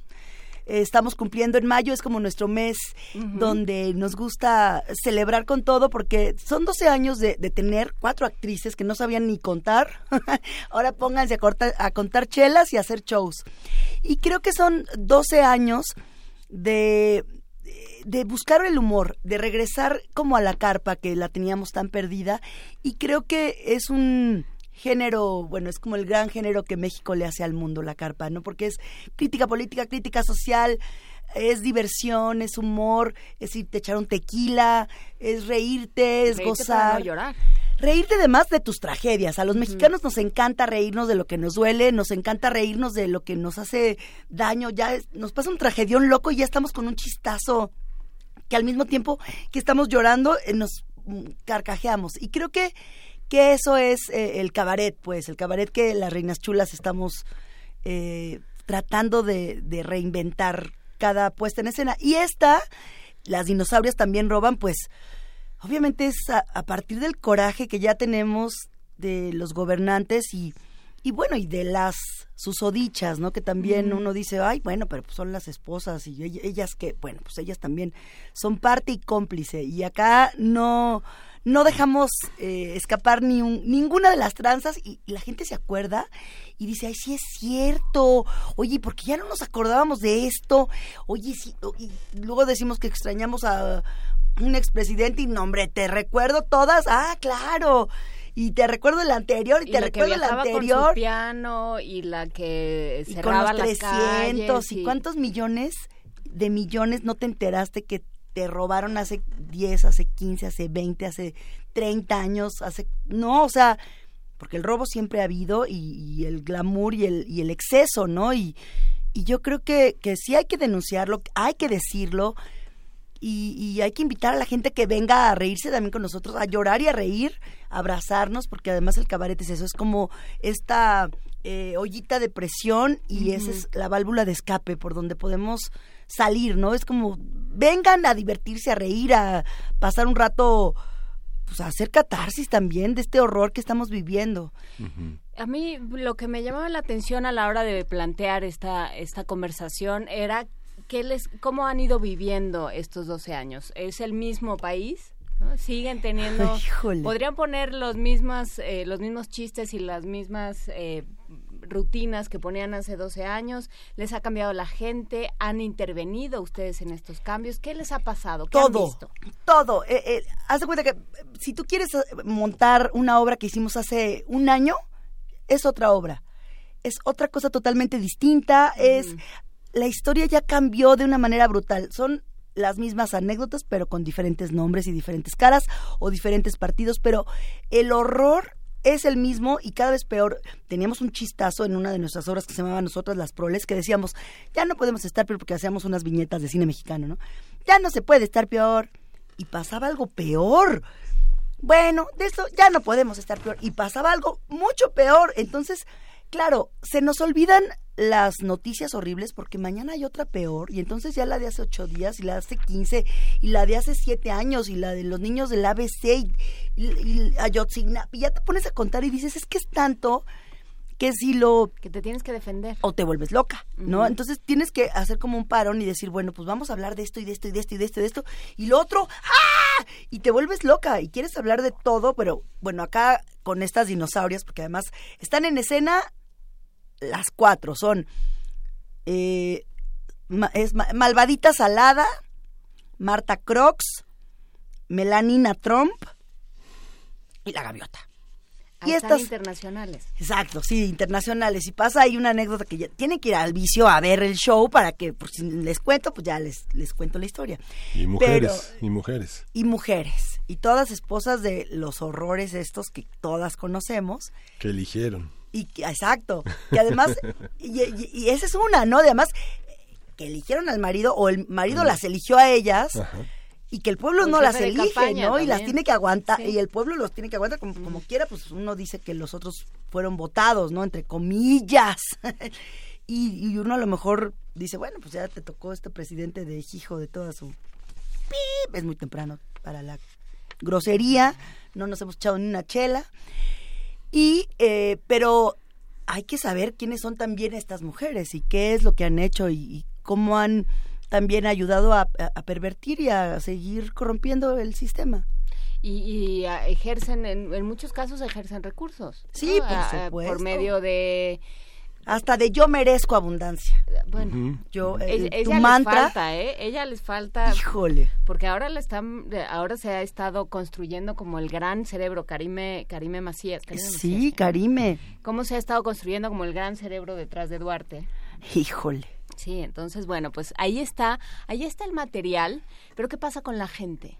Porque además eso que dices de la carpa es cierto, estás absorbiendo. Sí, o sea, ya hace dos semanas ya es otro show. El- la política cambia tan vertiginosamente que el, el show se, se adecua al día. O tienes la nota principal que ya no tiene nada que ver con lo que hace dos semanas nos reíamos. Pero la gente también. Yo creo que en 12 años, bueno, llevamos además 19 años juntas. Empezamos a los cuatro, no hagan cuentas.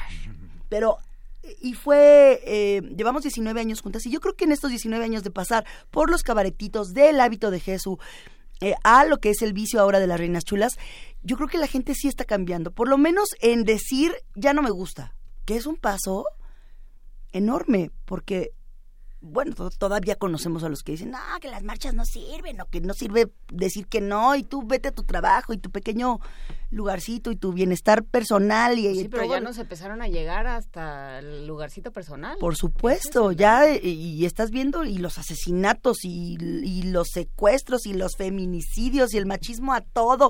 O sea, de repente es tanta la locura y son tantos temas que dices, bueno, pues sí me tengo que poner en, en algún lado en contra. En algún lado a cualquiera, en nuestras familias, con nuestros cuates, con la gente, ves discriminación, racismo, homofobia, desigualdad, pobreza, o sea, eh, todas las injusticias en, en la familia con tus cuates. O sea, eso sí lo sabemos, aunque, aunque tengamos lugares de privilegio, también no podemos pues hacer la, la vista gorda y, y hay que verlo y denunciarlo. La, la, la pregunta que hace Juan Inés es, es- es- me parece muy importante en el terreno de la carpa, porque no, no solo se refiere a las notas de moda, a las notas que surgen cada semana, sino a los conceptos generales.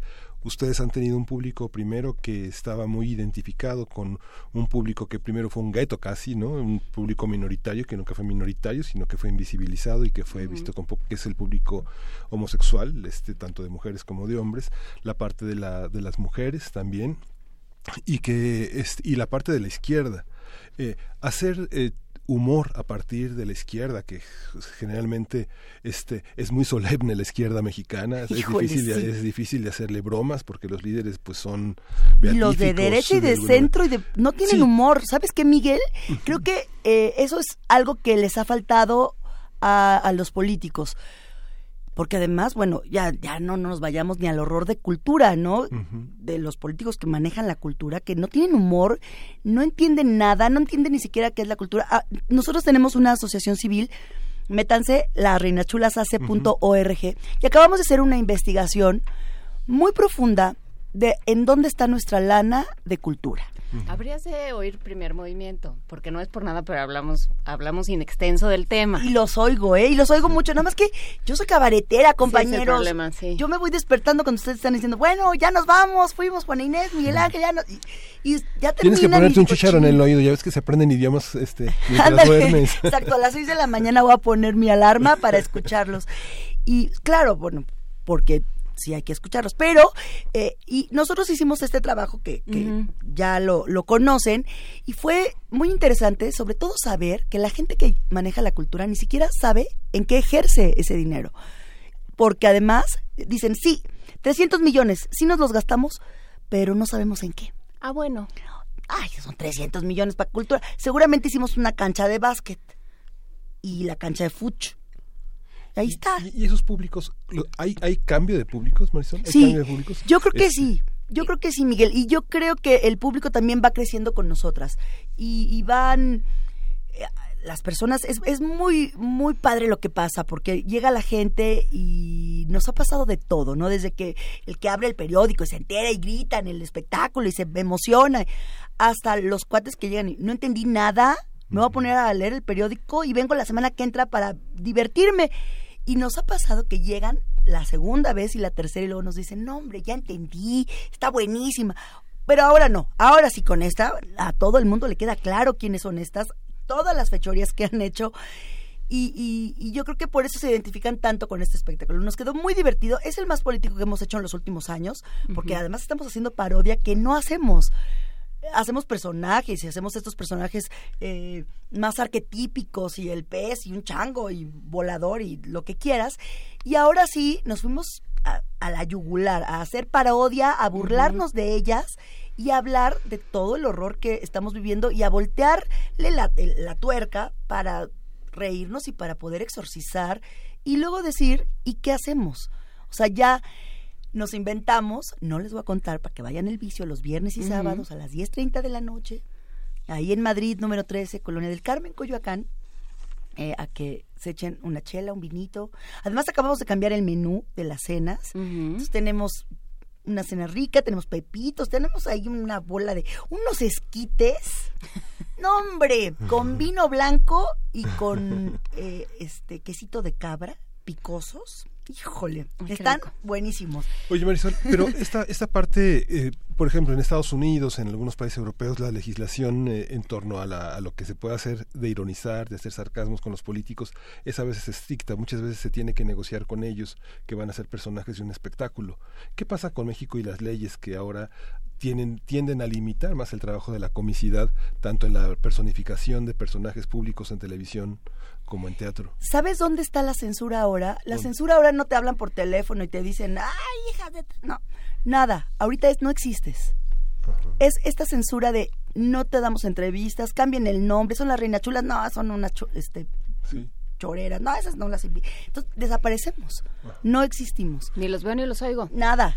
Y, ento- y esa es la fuerte, porque entonces no te invitan a festivales, no, no, no hay ningún vínculo donde te puedas salir a la calle a dar tus funciones, o sea, ¿sabes? O sea, es como esta, no existen. Sí, porque ahorita que te escuchaba, eh, Miguel Ángel, yo decía, pues no les importa. No les importa. O sea, dentro de este de esta falta de autocrítica tampoco hay, o sea, dentro de este no no preocuparse por la cultura, también pa- también entra el no importa lo No que haces porque a nadie le importa lo que haces porque Mira, si, si a mí no me importa a nadie le importa. Simplemente, y contestando también a tu pregunta de- de- del régimen, está tan cañón, Miguel, que no, no tenemos barras cómicas en las televisoras importan, Ya no, importantes. ¿no? No, y las que hay son No hay. son de terror, pero o por lo las, que pronto hicieron- las que fueron hace 10 años que están haciendo el remake del remake y no hay barras de comedia porque menos este sexenio. No hay nada de humor, de crítica y si menos existe, mejor. Bueno, te voy a interrumpir, pero no es censura. Es que nos tenemos que desenlazar, a- a- tenemos que desenlazarnos de AM y adquirir a un nuevo integrante a esta conversación. Así es que muchísimas gracias a quienes nos, escucharon en el 860 de AM. Sigan con la programación habitual y hacemos una pausa dramática. Ya regresamos y ya está con nosotros en esta mesa Ana Francis Moore, la otra reina chula que nos acompaña el día de hoy y que ya, despertó. Ya desperté. ¿Cómo estás, Ana Francis? Difícil despertar para una cabaretera. Sí, no, bueno. Buenos es complicado. A ver, cuéntenos. eh, estábamos discutiendo, Ana Francis, eh, qué ha pasado con los públicos, si les ha cambiado. Pienso, por ejemplo, necesariamente al cambiarse de barrio, les cambió el público. ¿Cómo fue eso? Nos cambió el público, nos ha ido cambiando y bueno, ha, ha habido una, una cierta expansión entre el público, entre el público popular. ¿no? Sobre todo en la Ciudad de México. En la Ciudad de México siento que nos va muy bien, que tenemos un público muy diverso de todos los estratos sociales y de todas las zonas de la ciudad, curiosamente, pues, ¿no? El otro día iba yo llegando así en, chinga para función, no sé qué, y entonces afuera estaba un tipo que se venía bajando de una Homer, ¿no? Muy bien vestido, impecable, peinado divino, y estaba hablando con alguien explicándole cómo llegar, ¿no? Y decía, no, mano, es el vicio, está bueno, mira, hay desde nacos, nacos hasta gente bien, tú lánzate, ¿no? Entonces, yo dije... Era de naco, naco hasta y le dijiste, bien, no nos quiere hacer nuestra campaña publicitaria. Exacto, tú sigue camarina. y les dije, chavas, ya la armamos. ¿Quién sabe quiénes seamos los nacos? Pero bueno, ya estamos, ¿no? Este, entonces, claro, pues hay todo un rango de, de, de, de público que nos ve. Eh, cuando vamos a los lugares gratuitos, por ejemplo, bueno, aquello se atasca y es padrísimo, etcétera. La gente quiere ver teatro. ¿No? La gente quiere ver espectáculos, no necesariamente tiene dinero para pagarlos, no necesariamente puede llegar hasta Coyoacán y salir de ahí tarde y regresarse a su casa, etcétera, etcétera. Pero digamos que tenemos un, un público muy diverso, también un público que ha ido creciendo con nosotras. Eh, en ya casi 20 años de carrera, ¿no? Entonces, y este público se ha ido diversificando. Generalmente es persona, eh, gente de izquierda o de centro izquierda gol, que eh, profesionistas, periodistas, intelectuales, activistas que se identifican con ciertas causas, etcétera. Es como nuestro público más natural. Luego hay mucha gente, pues el, vicio es de alguna manera un, un lugar exótico, pues, ¿no? Eh, sí es cierto que de pronto lo que pasa es que una ya está muy impuesta, pero de pronto vas y entonces te encuentras personajes muy singulares, pues, ¿no? Eh, y eso a la gente le gusta mucho. Te encuentras siempre artistas, siempre hay artistas que nos visitan, compañeros de, de todas las áreas del arte que nos visitan, etcétera. Eh, políticos poco, fíjate, eso sí No ha me cambiado. digas. Sí. Qué raro. Qué que- raro, Qué raro. ¿verdad? No, y, Que no tengan y tiene humor. Que ver, y tiene que ver con Sí. esto que decías, eh, Marisol, de que nos cuesta mucho trabajo eh, de pronto en ciertas sociedades y con ciertas características asumir que uno se puede reír y pensar al Por mismo supuesto. tiempo. Y al interior del país, el otro día platicando con la manager que íbamos rumbo a Ciudad Neza a dar funciones y platicando con la manager que nos echamos una hora de conversación, me estaba contando las dificultades que tiene en los festivales culturales de todo el país, pues, ¿no? Porque le dicen, no, es que es peligroso lo que hacen las reinas chulas. Nos gusta mucho, o sea, la gente de cultura es muy afín, ¿no? Nos gusta mucho, etcétera, pero lo que hacen es peligroso, me voy a meter en problemas, me van a correr de mi chamba, se va a ofender el gobernador, este, etcétera, etcétera, etcétera. Bueno, etcétera. Guadalupe Fue a vernos a las dinosaurios y al final así muy preocupada, Muy entró como nuestra tía de mijitas, Ay, por favor, cuídense, Sí. salgan con alguien que me las proteja, porque esto está muy tremendo. Y, y claro, o sea, sí tiene un riesgo hacer crítica política, sobre todo este sexenio, sí tiene un riesgo porque hemos oído de las censuras que han vivido nuestros compañeros. La última esta de Héctor Suárez, que le pusieron su pistolita y le dijeron, ya, bá- bájale tres ¿Tú no rayitas. estabas en el radio? Yo ¿Ahora sí estaba, me acuerdo? yo estaba en W Radio, renuncié en septiembre y, y la verdad es que me la estoy pasando muy bien. Pues sí. Ustedes lo saben, compañeros, pero es muy esclavizante este, este- estar de Pues 6 sí, a pero 10. sufre el de- radio, escucha, sufre, ¿qué te Lo, dice? lo que sucede, Marisol, es que también, este, no solo los políticos, yo recuerdo también, este, porque tenía edad para ya ir al teatro, ¿no? Y iba, iba, iba al, al, al bar con Jesusa y, y- y estaba lleno de políticos. Sí. Pero, pero los que leen, los que leen, porque sí son políticos que tienen biblioteca, no solo tienen una enciclopedia, ¿no? ¿Sabes Claro. quiénes O la van? Biblia. Sí, o la- ¿Sabes ¿Cuáles quiénes van ahora? mucho? Van mucho los asesores, los particulares, los, o sea, Sí, quienes les que no chismean son- qué que no estamos son- diciendo. que no salen en las fotos de Que no salen las fotos, quienes hacen la talacha, esos sí van, todos. Sí, esos sí Siempre van. nos enteramos, vino la particular de no sé quién, vino el particular de no sé quién, vino el asesor de no sé quién, vino el asesor de... dile que Ajá, venga. No, o platícaselo, ya no. Pero además imagínate ya, bajarte de tu nube, ¿no? De Interlomas o de Santa Fe, donde ¿no? Ya, bajar a Santa, ya, nada más el trayecto, ya empiezas, ya entiendes el tráfico, la gente porque está enojada, ¿no? O sea, bájense tantito del helicóptero y manejen por las calles, lleguen a Coyoacán y además vean qué está pensando la gente, de qué se está riendo, de qué nos estamos burlando, a quién estamos criticando, para que gobiernen, para que hagan algo. Se con acuerden lo que aquí están- estamos, Claro, no. O sea, cosa. me parece que sí tienen que bajarse dos escaloncitos y tendrían que ir al teatro, al cine, Mm. a echarse unas palomitas, a, a caminar en...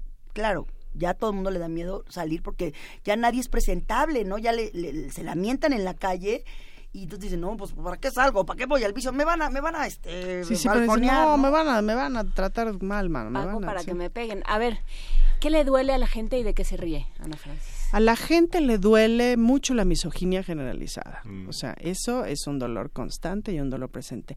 Le duelen mucho los periodistas asesinatos, asesinados. Le duelen mucho en general los asesinatos y las desapariciones. La homofobia. la homofobia, la lesbofobia, todo eso, les duele mucho, nos duele mucho la situación permanente de indefensión y de impunidad. O sea, cada vez que hablamos de ese asunto, por ejemplo, ahorita en las dinosaurias también roban, pues es súper gozoso porque vemos a las personajes exhibidas, pero sacan el, no el cobre, sino lo que les sigue, pues, ¿no? Eso la gente lo disfruta mucho, porque es así estar viendo a la gaviota, a Marta Sagún, a, eh, Margarita. a Margarita Zavala, que las estás viendo y dices, claro, me puedo burlar de esto, les puedo decir hasta de lo que se van a morir.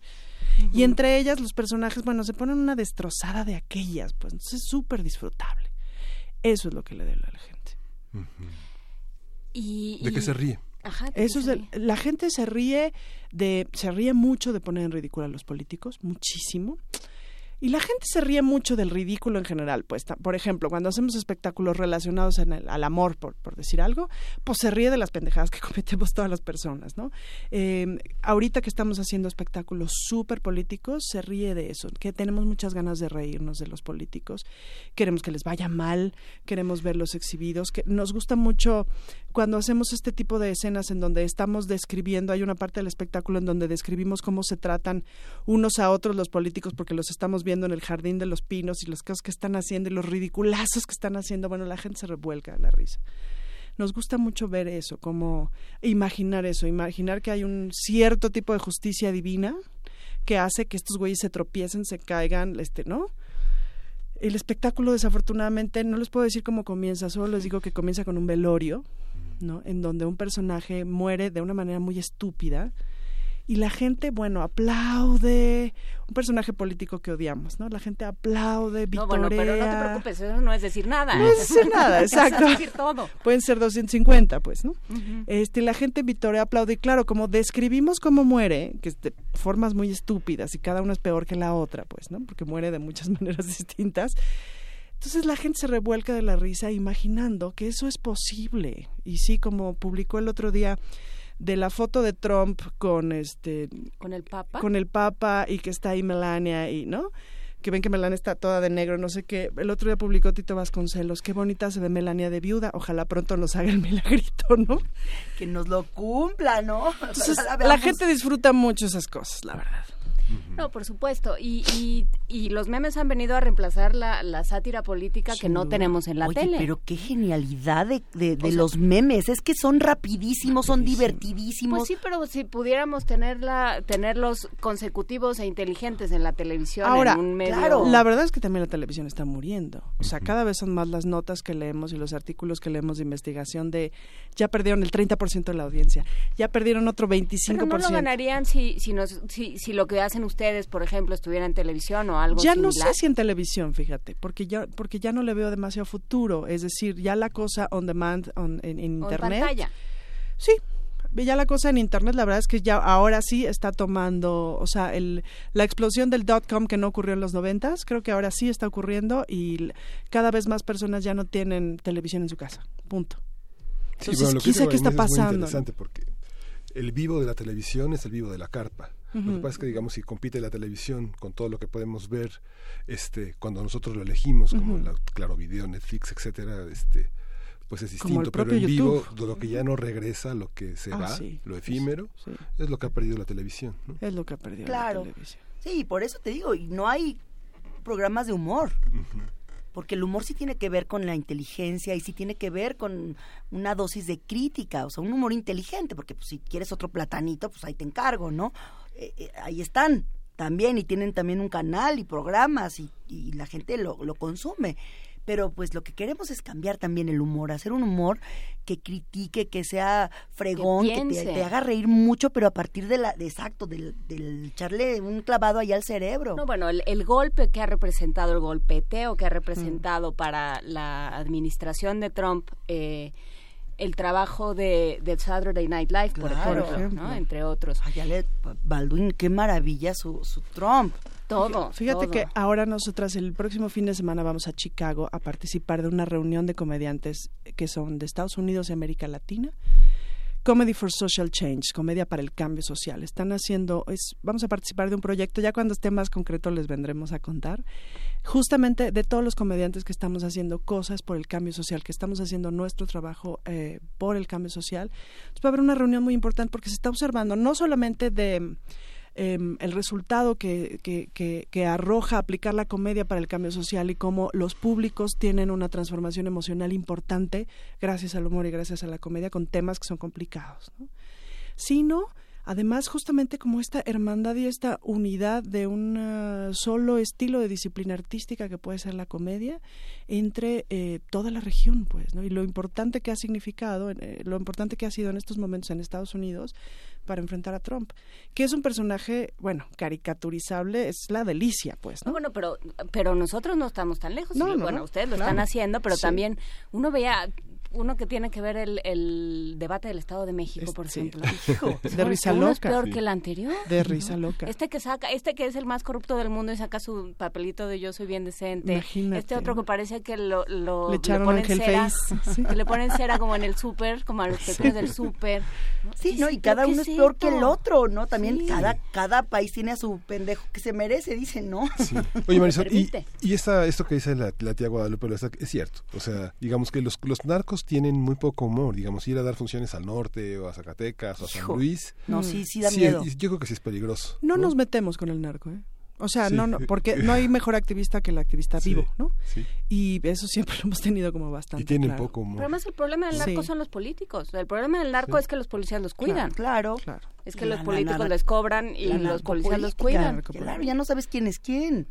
Sí nos han ido, o sea, sí ha habido funciones, no sé si tú te acuerdas aquella de Monterrey, justo con la banda de las Recodas que de pronto vimos una mesa bien sospechosa y sí sudamos frío, pues, Y siempre nos ha pasado así en justo en el norte que vas y dices, ay ojón, ¿no? Lo cierto es que también eso ha cambiado, es decir, los narcos ya no están este, sentados en la mesa de pista con sus cadenotas de oro, su sombrero y sus botas, ya son el político de Santa Fe, pues, ¿no? O el junior de Santa Fe. Y eso es bien complicado, porque ahí sí no sabes y no entiendes. Pero al fin y al cabo, la verdad es que justo en donde nos metemos nosotras, porque no tiene ningún sentido hacerle crítica política al malo de Malolandia, es decir, no es como que los narcos andan por la calle diciendo nosotros vamos a hacer algo por el país. ¿Me explico? Los políticos son los que son los, los encargados de resguardar nuestra seguridad. los encargados, pues claro, les pagamos una lana para preservar nuestras garantías individuales. Y mucho. Y mucho. A ver, y ese momento antes de salir a escena, se asoman en, se, asoman así por una revista, atisban el público y dicen, ah, ahí hay una mesa espeluznante, o empiezan a hablar y ven cómo nomás no da. ¿Qué pasa? Porque esa es la parte muy viva de la carpa y del teatro, ¿no? Donde sales y te la rifas. Y hay un chiste que siempre pega y esta vez no pegó y tienes que ir sobre la marcha leyendo a tu público. ¿Cómo se hace eso? Mira, la verdad es que ya tenemos mucho oficio como para que los shows funcionen. Ya es muy difícil que un show no nos funcione. De pronto sí, por ejemplo, eh, el, otro día estábamos explicando en un show cómo se hace un guaguis como Dios manda, ¿no? Porque nos parece una información didáctica interesante que hay que compartir con la sociedad. Ante todo, ante todo hay que compartir la educación. El, da a la mujer, el que se le da a la mujer, el otro ya está muy está muy listo. Vamos a poner un glosario en las redes sociales, este Vania. Exacto. Exacto. Entonces, ¿cómo se le hace un guaguis? Su punilingus que le llaman, ¿no? Para decirlo en latín como Dios manda, ¿no? Y entonces sí hubo ocho señores que se pararon y se fueron. ¿No? Encabronados, pues, ¿no? Y entonces dijimos, claro, a la segunda función dijimos, a ver, ¿qué hacemos para que esto, para que no se vayan, para que se queden, porque sirve que aprenden tantito, por lo menos, ¿no? O por lo menos que no se vaya la señora que viene con el señor, pues, ¿no? Porque, claro, pues se van y se llevan a la señora. Y entonces ya lo explicamos de manera diciendo, no, lo que pasa es que mi primo me habló y me preguntó, pues para no parecer tarugo, ¿no?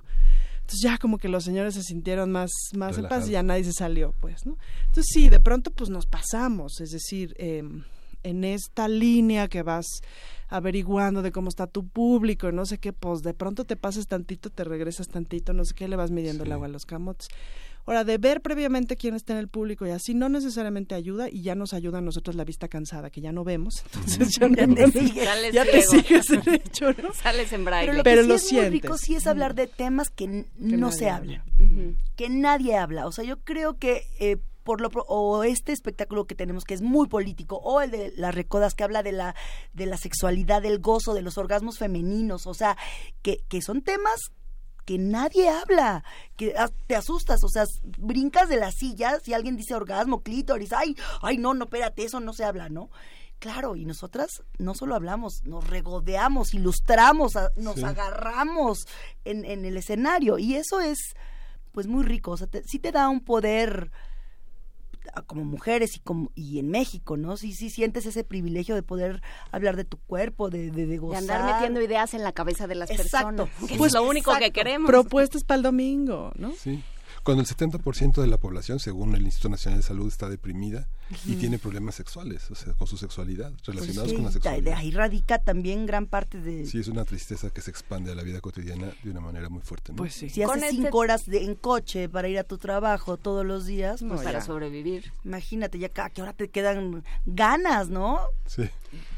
Vamos a regalar cuatro pases dobles de cortesía. Los ganadores tendrían que pagar ocho pesos de impresión de boleto y cuatro pases al dos por uno para la obra Las dinosaurias también roban. Para la función de hoy, viernes a las diez y media de la noche en el Teatro Bar El Vicio en Coyoacán. Tienen que llamar por teléfono al 55 36 43 39, 55 36 43 39. Saluden a Arturo y a Carmen, que son nuestros, eh, pues, ¿qué será? Nuestros auxiliares. Auxiliares nuestros amabilísimos servicios sociales, cuatro pases dobles y cuatro al dos por uno para los ¿Solo los viernes? No, estamos viernes y sábados, los pases que ahorita traemos son, para, el viernes, pero viernes y sábado. Viernes, y sábado a las 10.30. Y quiero avisarles que todos los estudiantes, las estudiantas, todos y todas que lleven, tenemos el 80% de descuento para en el cover. O sea, es un de la UNAM. sí, solo, solo universidades públicas. Sí. Poli, una, UAM, Universidades públicas pagan el 80% porque queremos que vengan a consumir cabaret mexicano. Y a los de las privadas que sus papás no los dejan ir, pero tienen vocación pública. Que vayan y que paguen. Con su 30% de descuento normal a cualquier estudiante. Pero de pero de la UNAM, pues si el cover te cuesta 400, pagas 80 pesos. mira qué bien. Como el cine. Sí. como el sí. 9.48 de la mañana. Muchísimas gracias, Ana Francis Mor, Marisol Gacé, Reinas Chulas. Larga vida a las Reinas Chulas. Oigan, espérense, el 18 de junio ya dijiste. ¡Ah, sí es cierto! ¡No! 18 de junio. 18 de junio. Que todavía 18 de junio, Teatro de la Ciudad, estreno mundial, el Mariachi Trompas de Falopio. Un mariachi que nunca van a poder olvidar, el nuevo espectáculo de las Reinas Chulas. Trompas de Falopio. El Mariachi 18, además es Día del Padre. No trompetas de Falopio, sino Tenemos boletos de 100 pesos y 200 para atascar el Teatro de la Ciudad. Ya tenemos a la venta también boletos de 12 a 8 de martes a sábado. En el vicio. En el vicio. ¿Y van a regalar ligadura de trompas para los políticos? Hay algunos a los que les hace una falta. Más bien partidas de hocicos lo que deberíamos de regalar. También, ¿no? lo podemos incluir en el paquete. 9.48 de la mañana, ya nos vamos. Muchísimas gracias, gracias. Un abrazo. Primer movimiento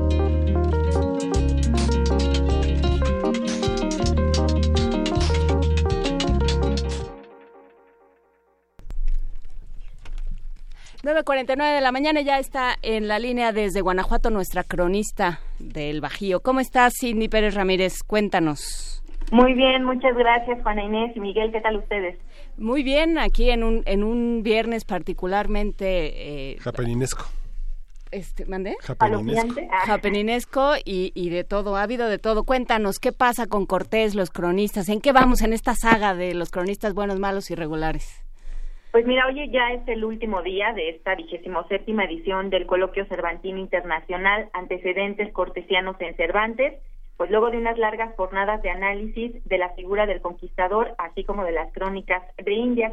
Como ayer ya lo adelantábamos, se presentó una serie de ponencias para desglosar distintas facetas de Cortés.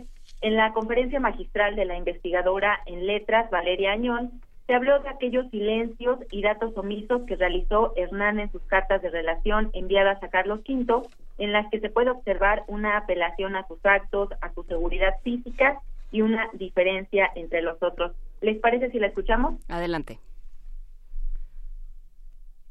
Ese cuerpo herido del capitán es, sin embargo, el que apela con fe inquebrantable a la escritura, incluso cuando todo parece perdido y el que inscribe su propia corporalidad marcada por la batalla, la cabeza, los dedos faltantes de la mano izquierda, como prueba de lo que se ha arriesgado y de lo que se espera a cambio.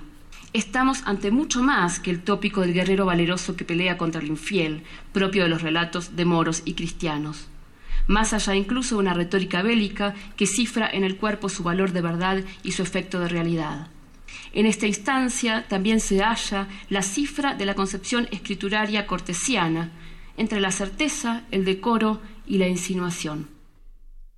Es difícil, eh, Cindy, es difícil no recordar a Cervantes eh, cuando, eh, al Quijote sobre todo, cuando hace esta descripción del capitán. Así es, de hecho sí eh, mencionaron mucho eh, John Paul Duviol también, el catedrático de la Sorbona, platicaba justo de esta eh, de estas imágenes que, que Hernán Cortés también eh, tenía y en las cuales decía eh, estuvo un poco el, el, el, Quijote y en las litografías principalmente de los siglos XVI eh, y los siglos XVIII. ¿Les parece si escuchamos a John Paul Duviol? Adelante. Tal vez es arriesgado afirmar que Hernán Cortés fue uno de los modelos del caballero de la triste figura, pero parece obvio que varios elementos permiten establecer una filiación.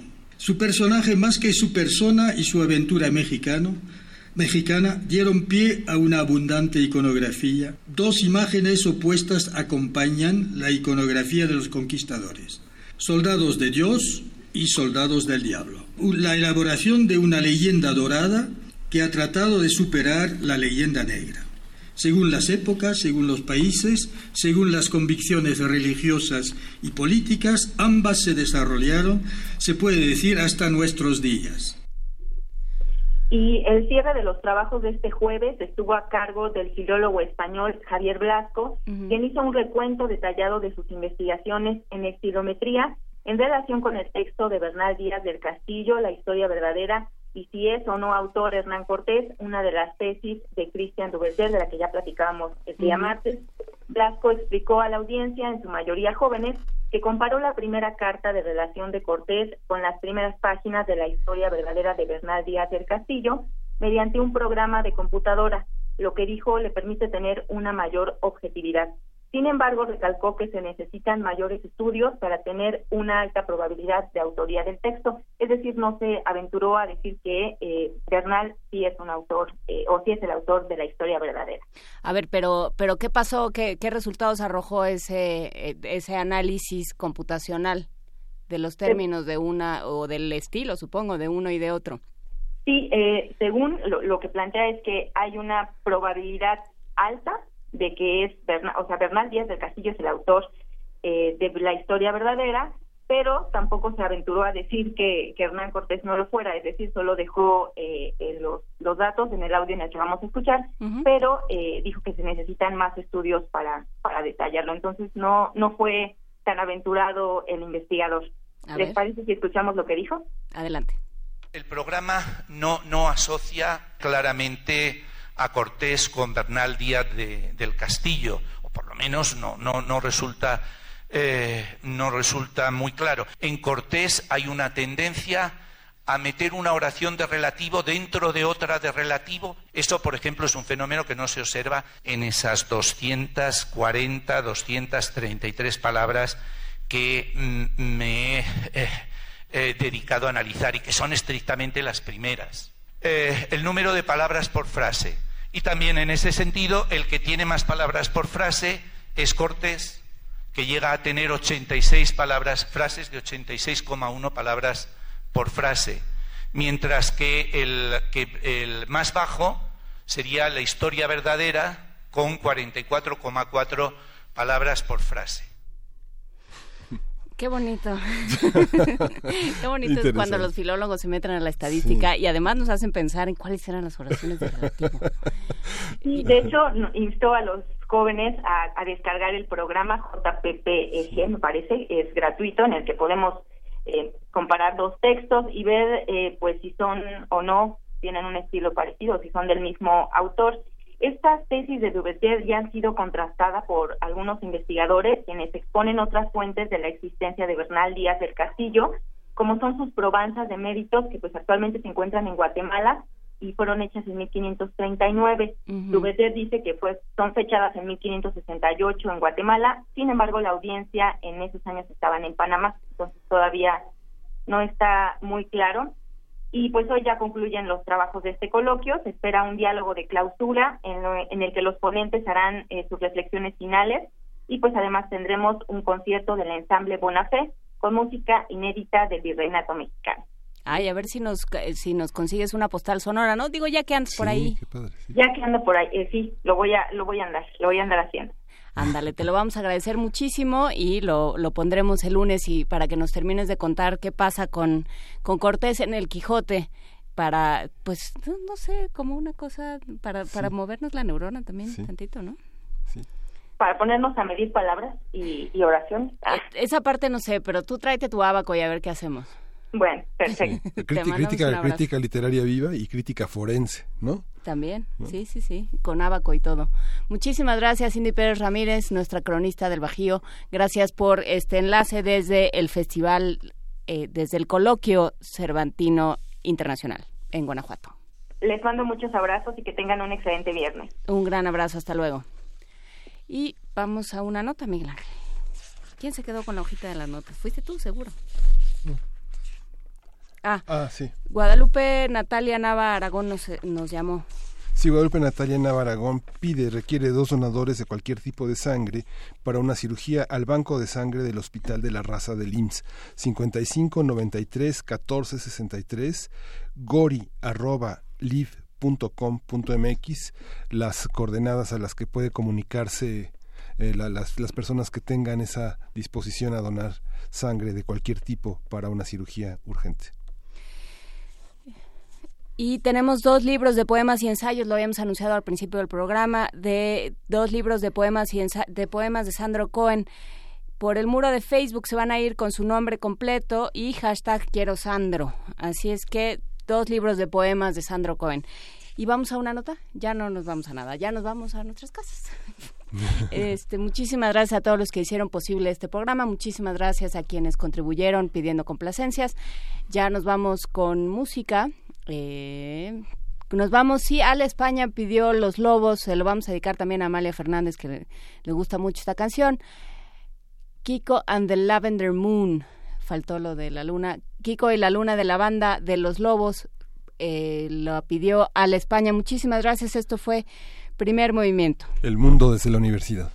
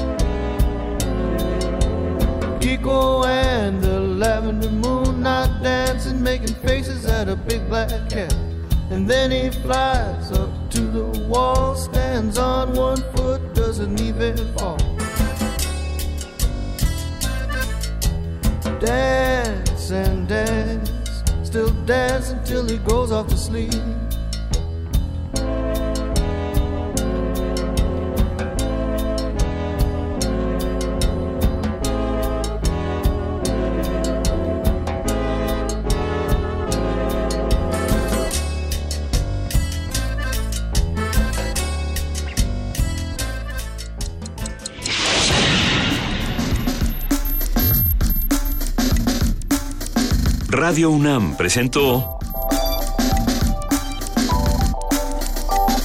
Primer Movimiento. El mundo desde la universidad.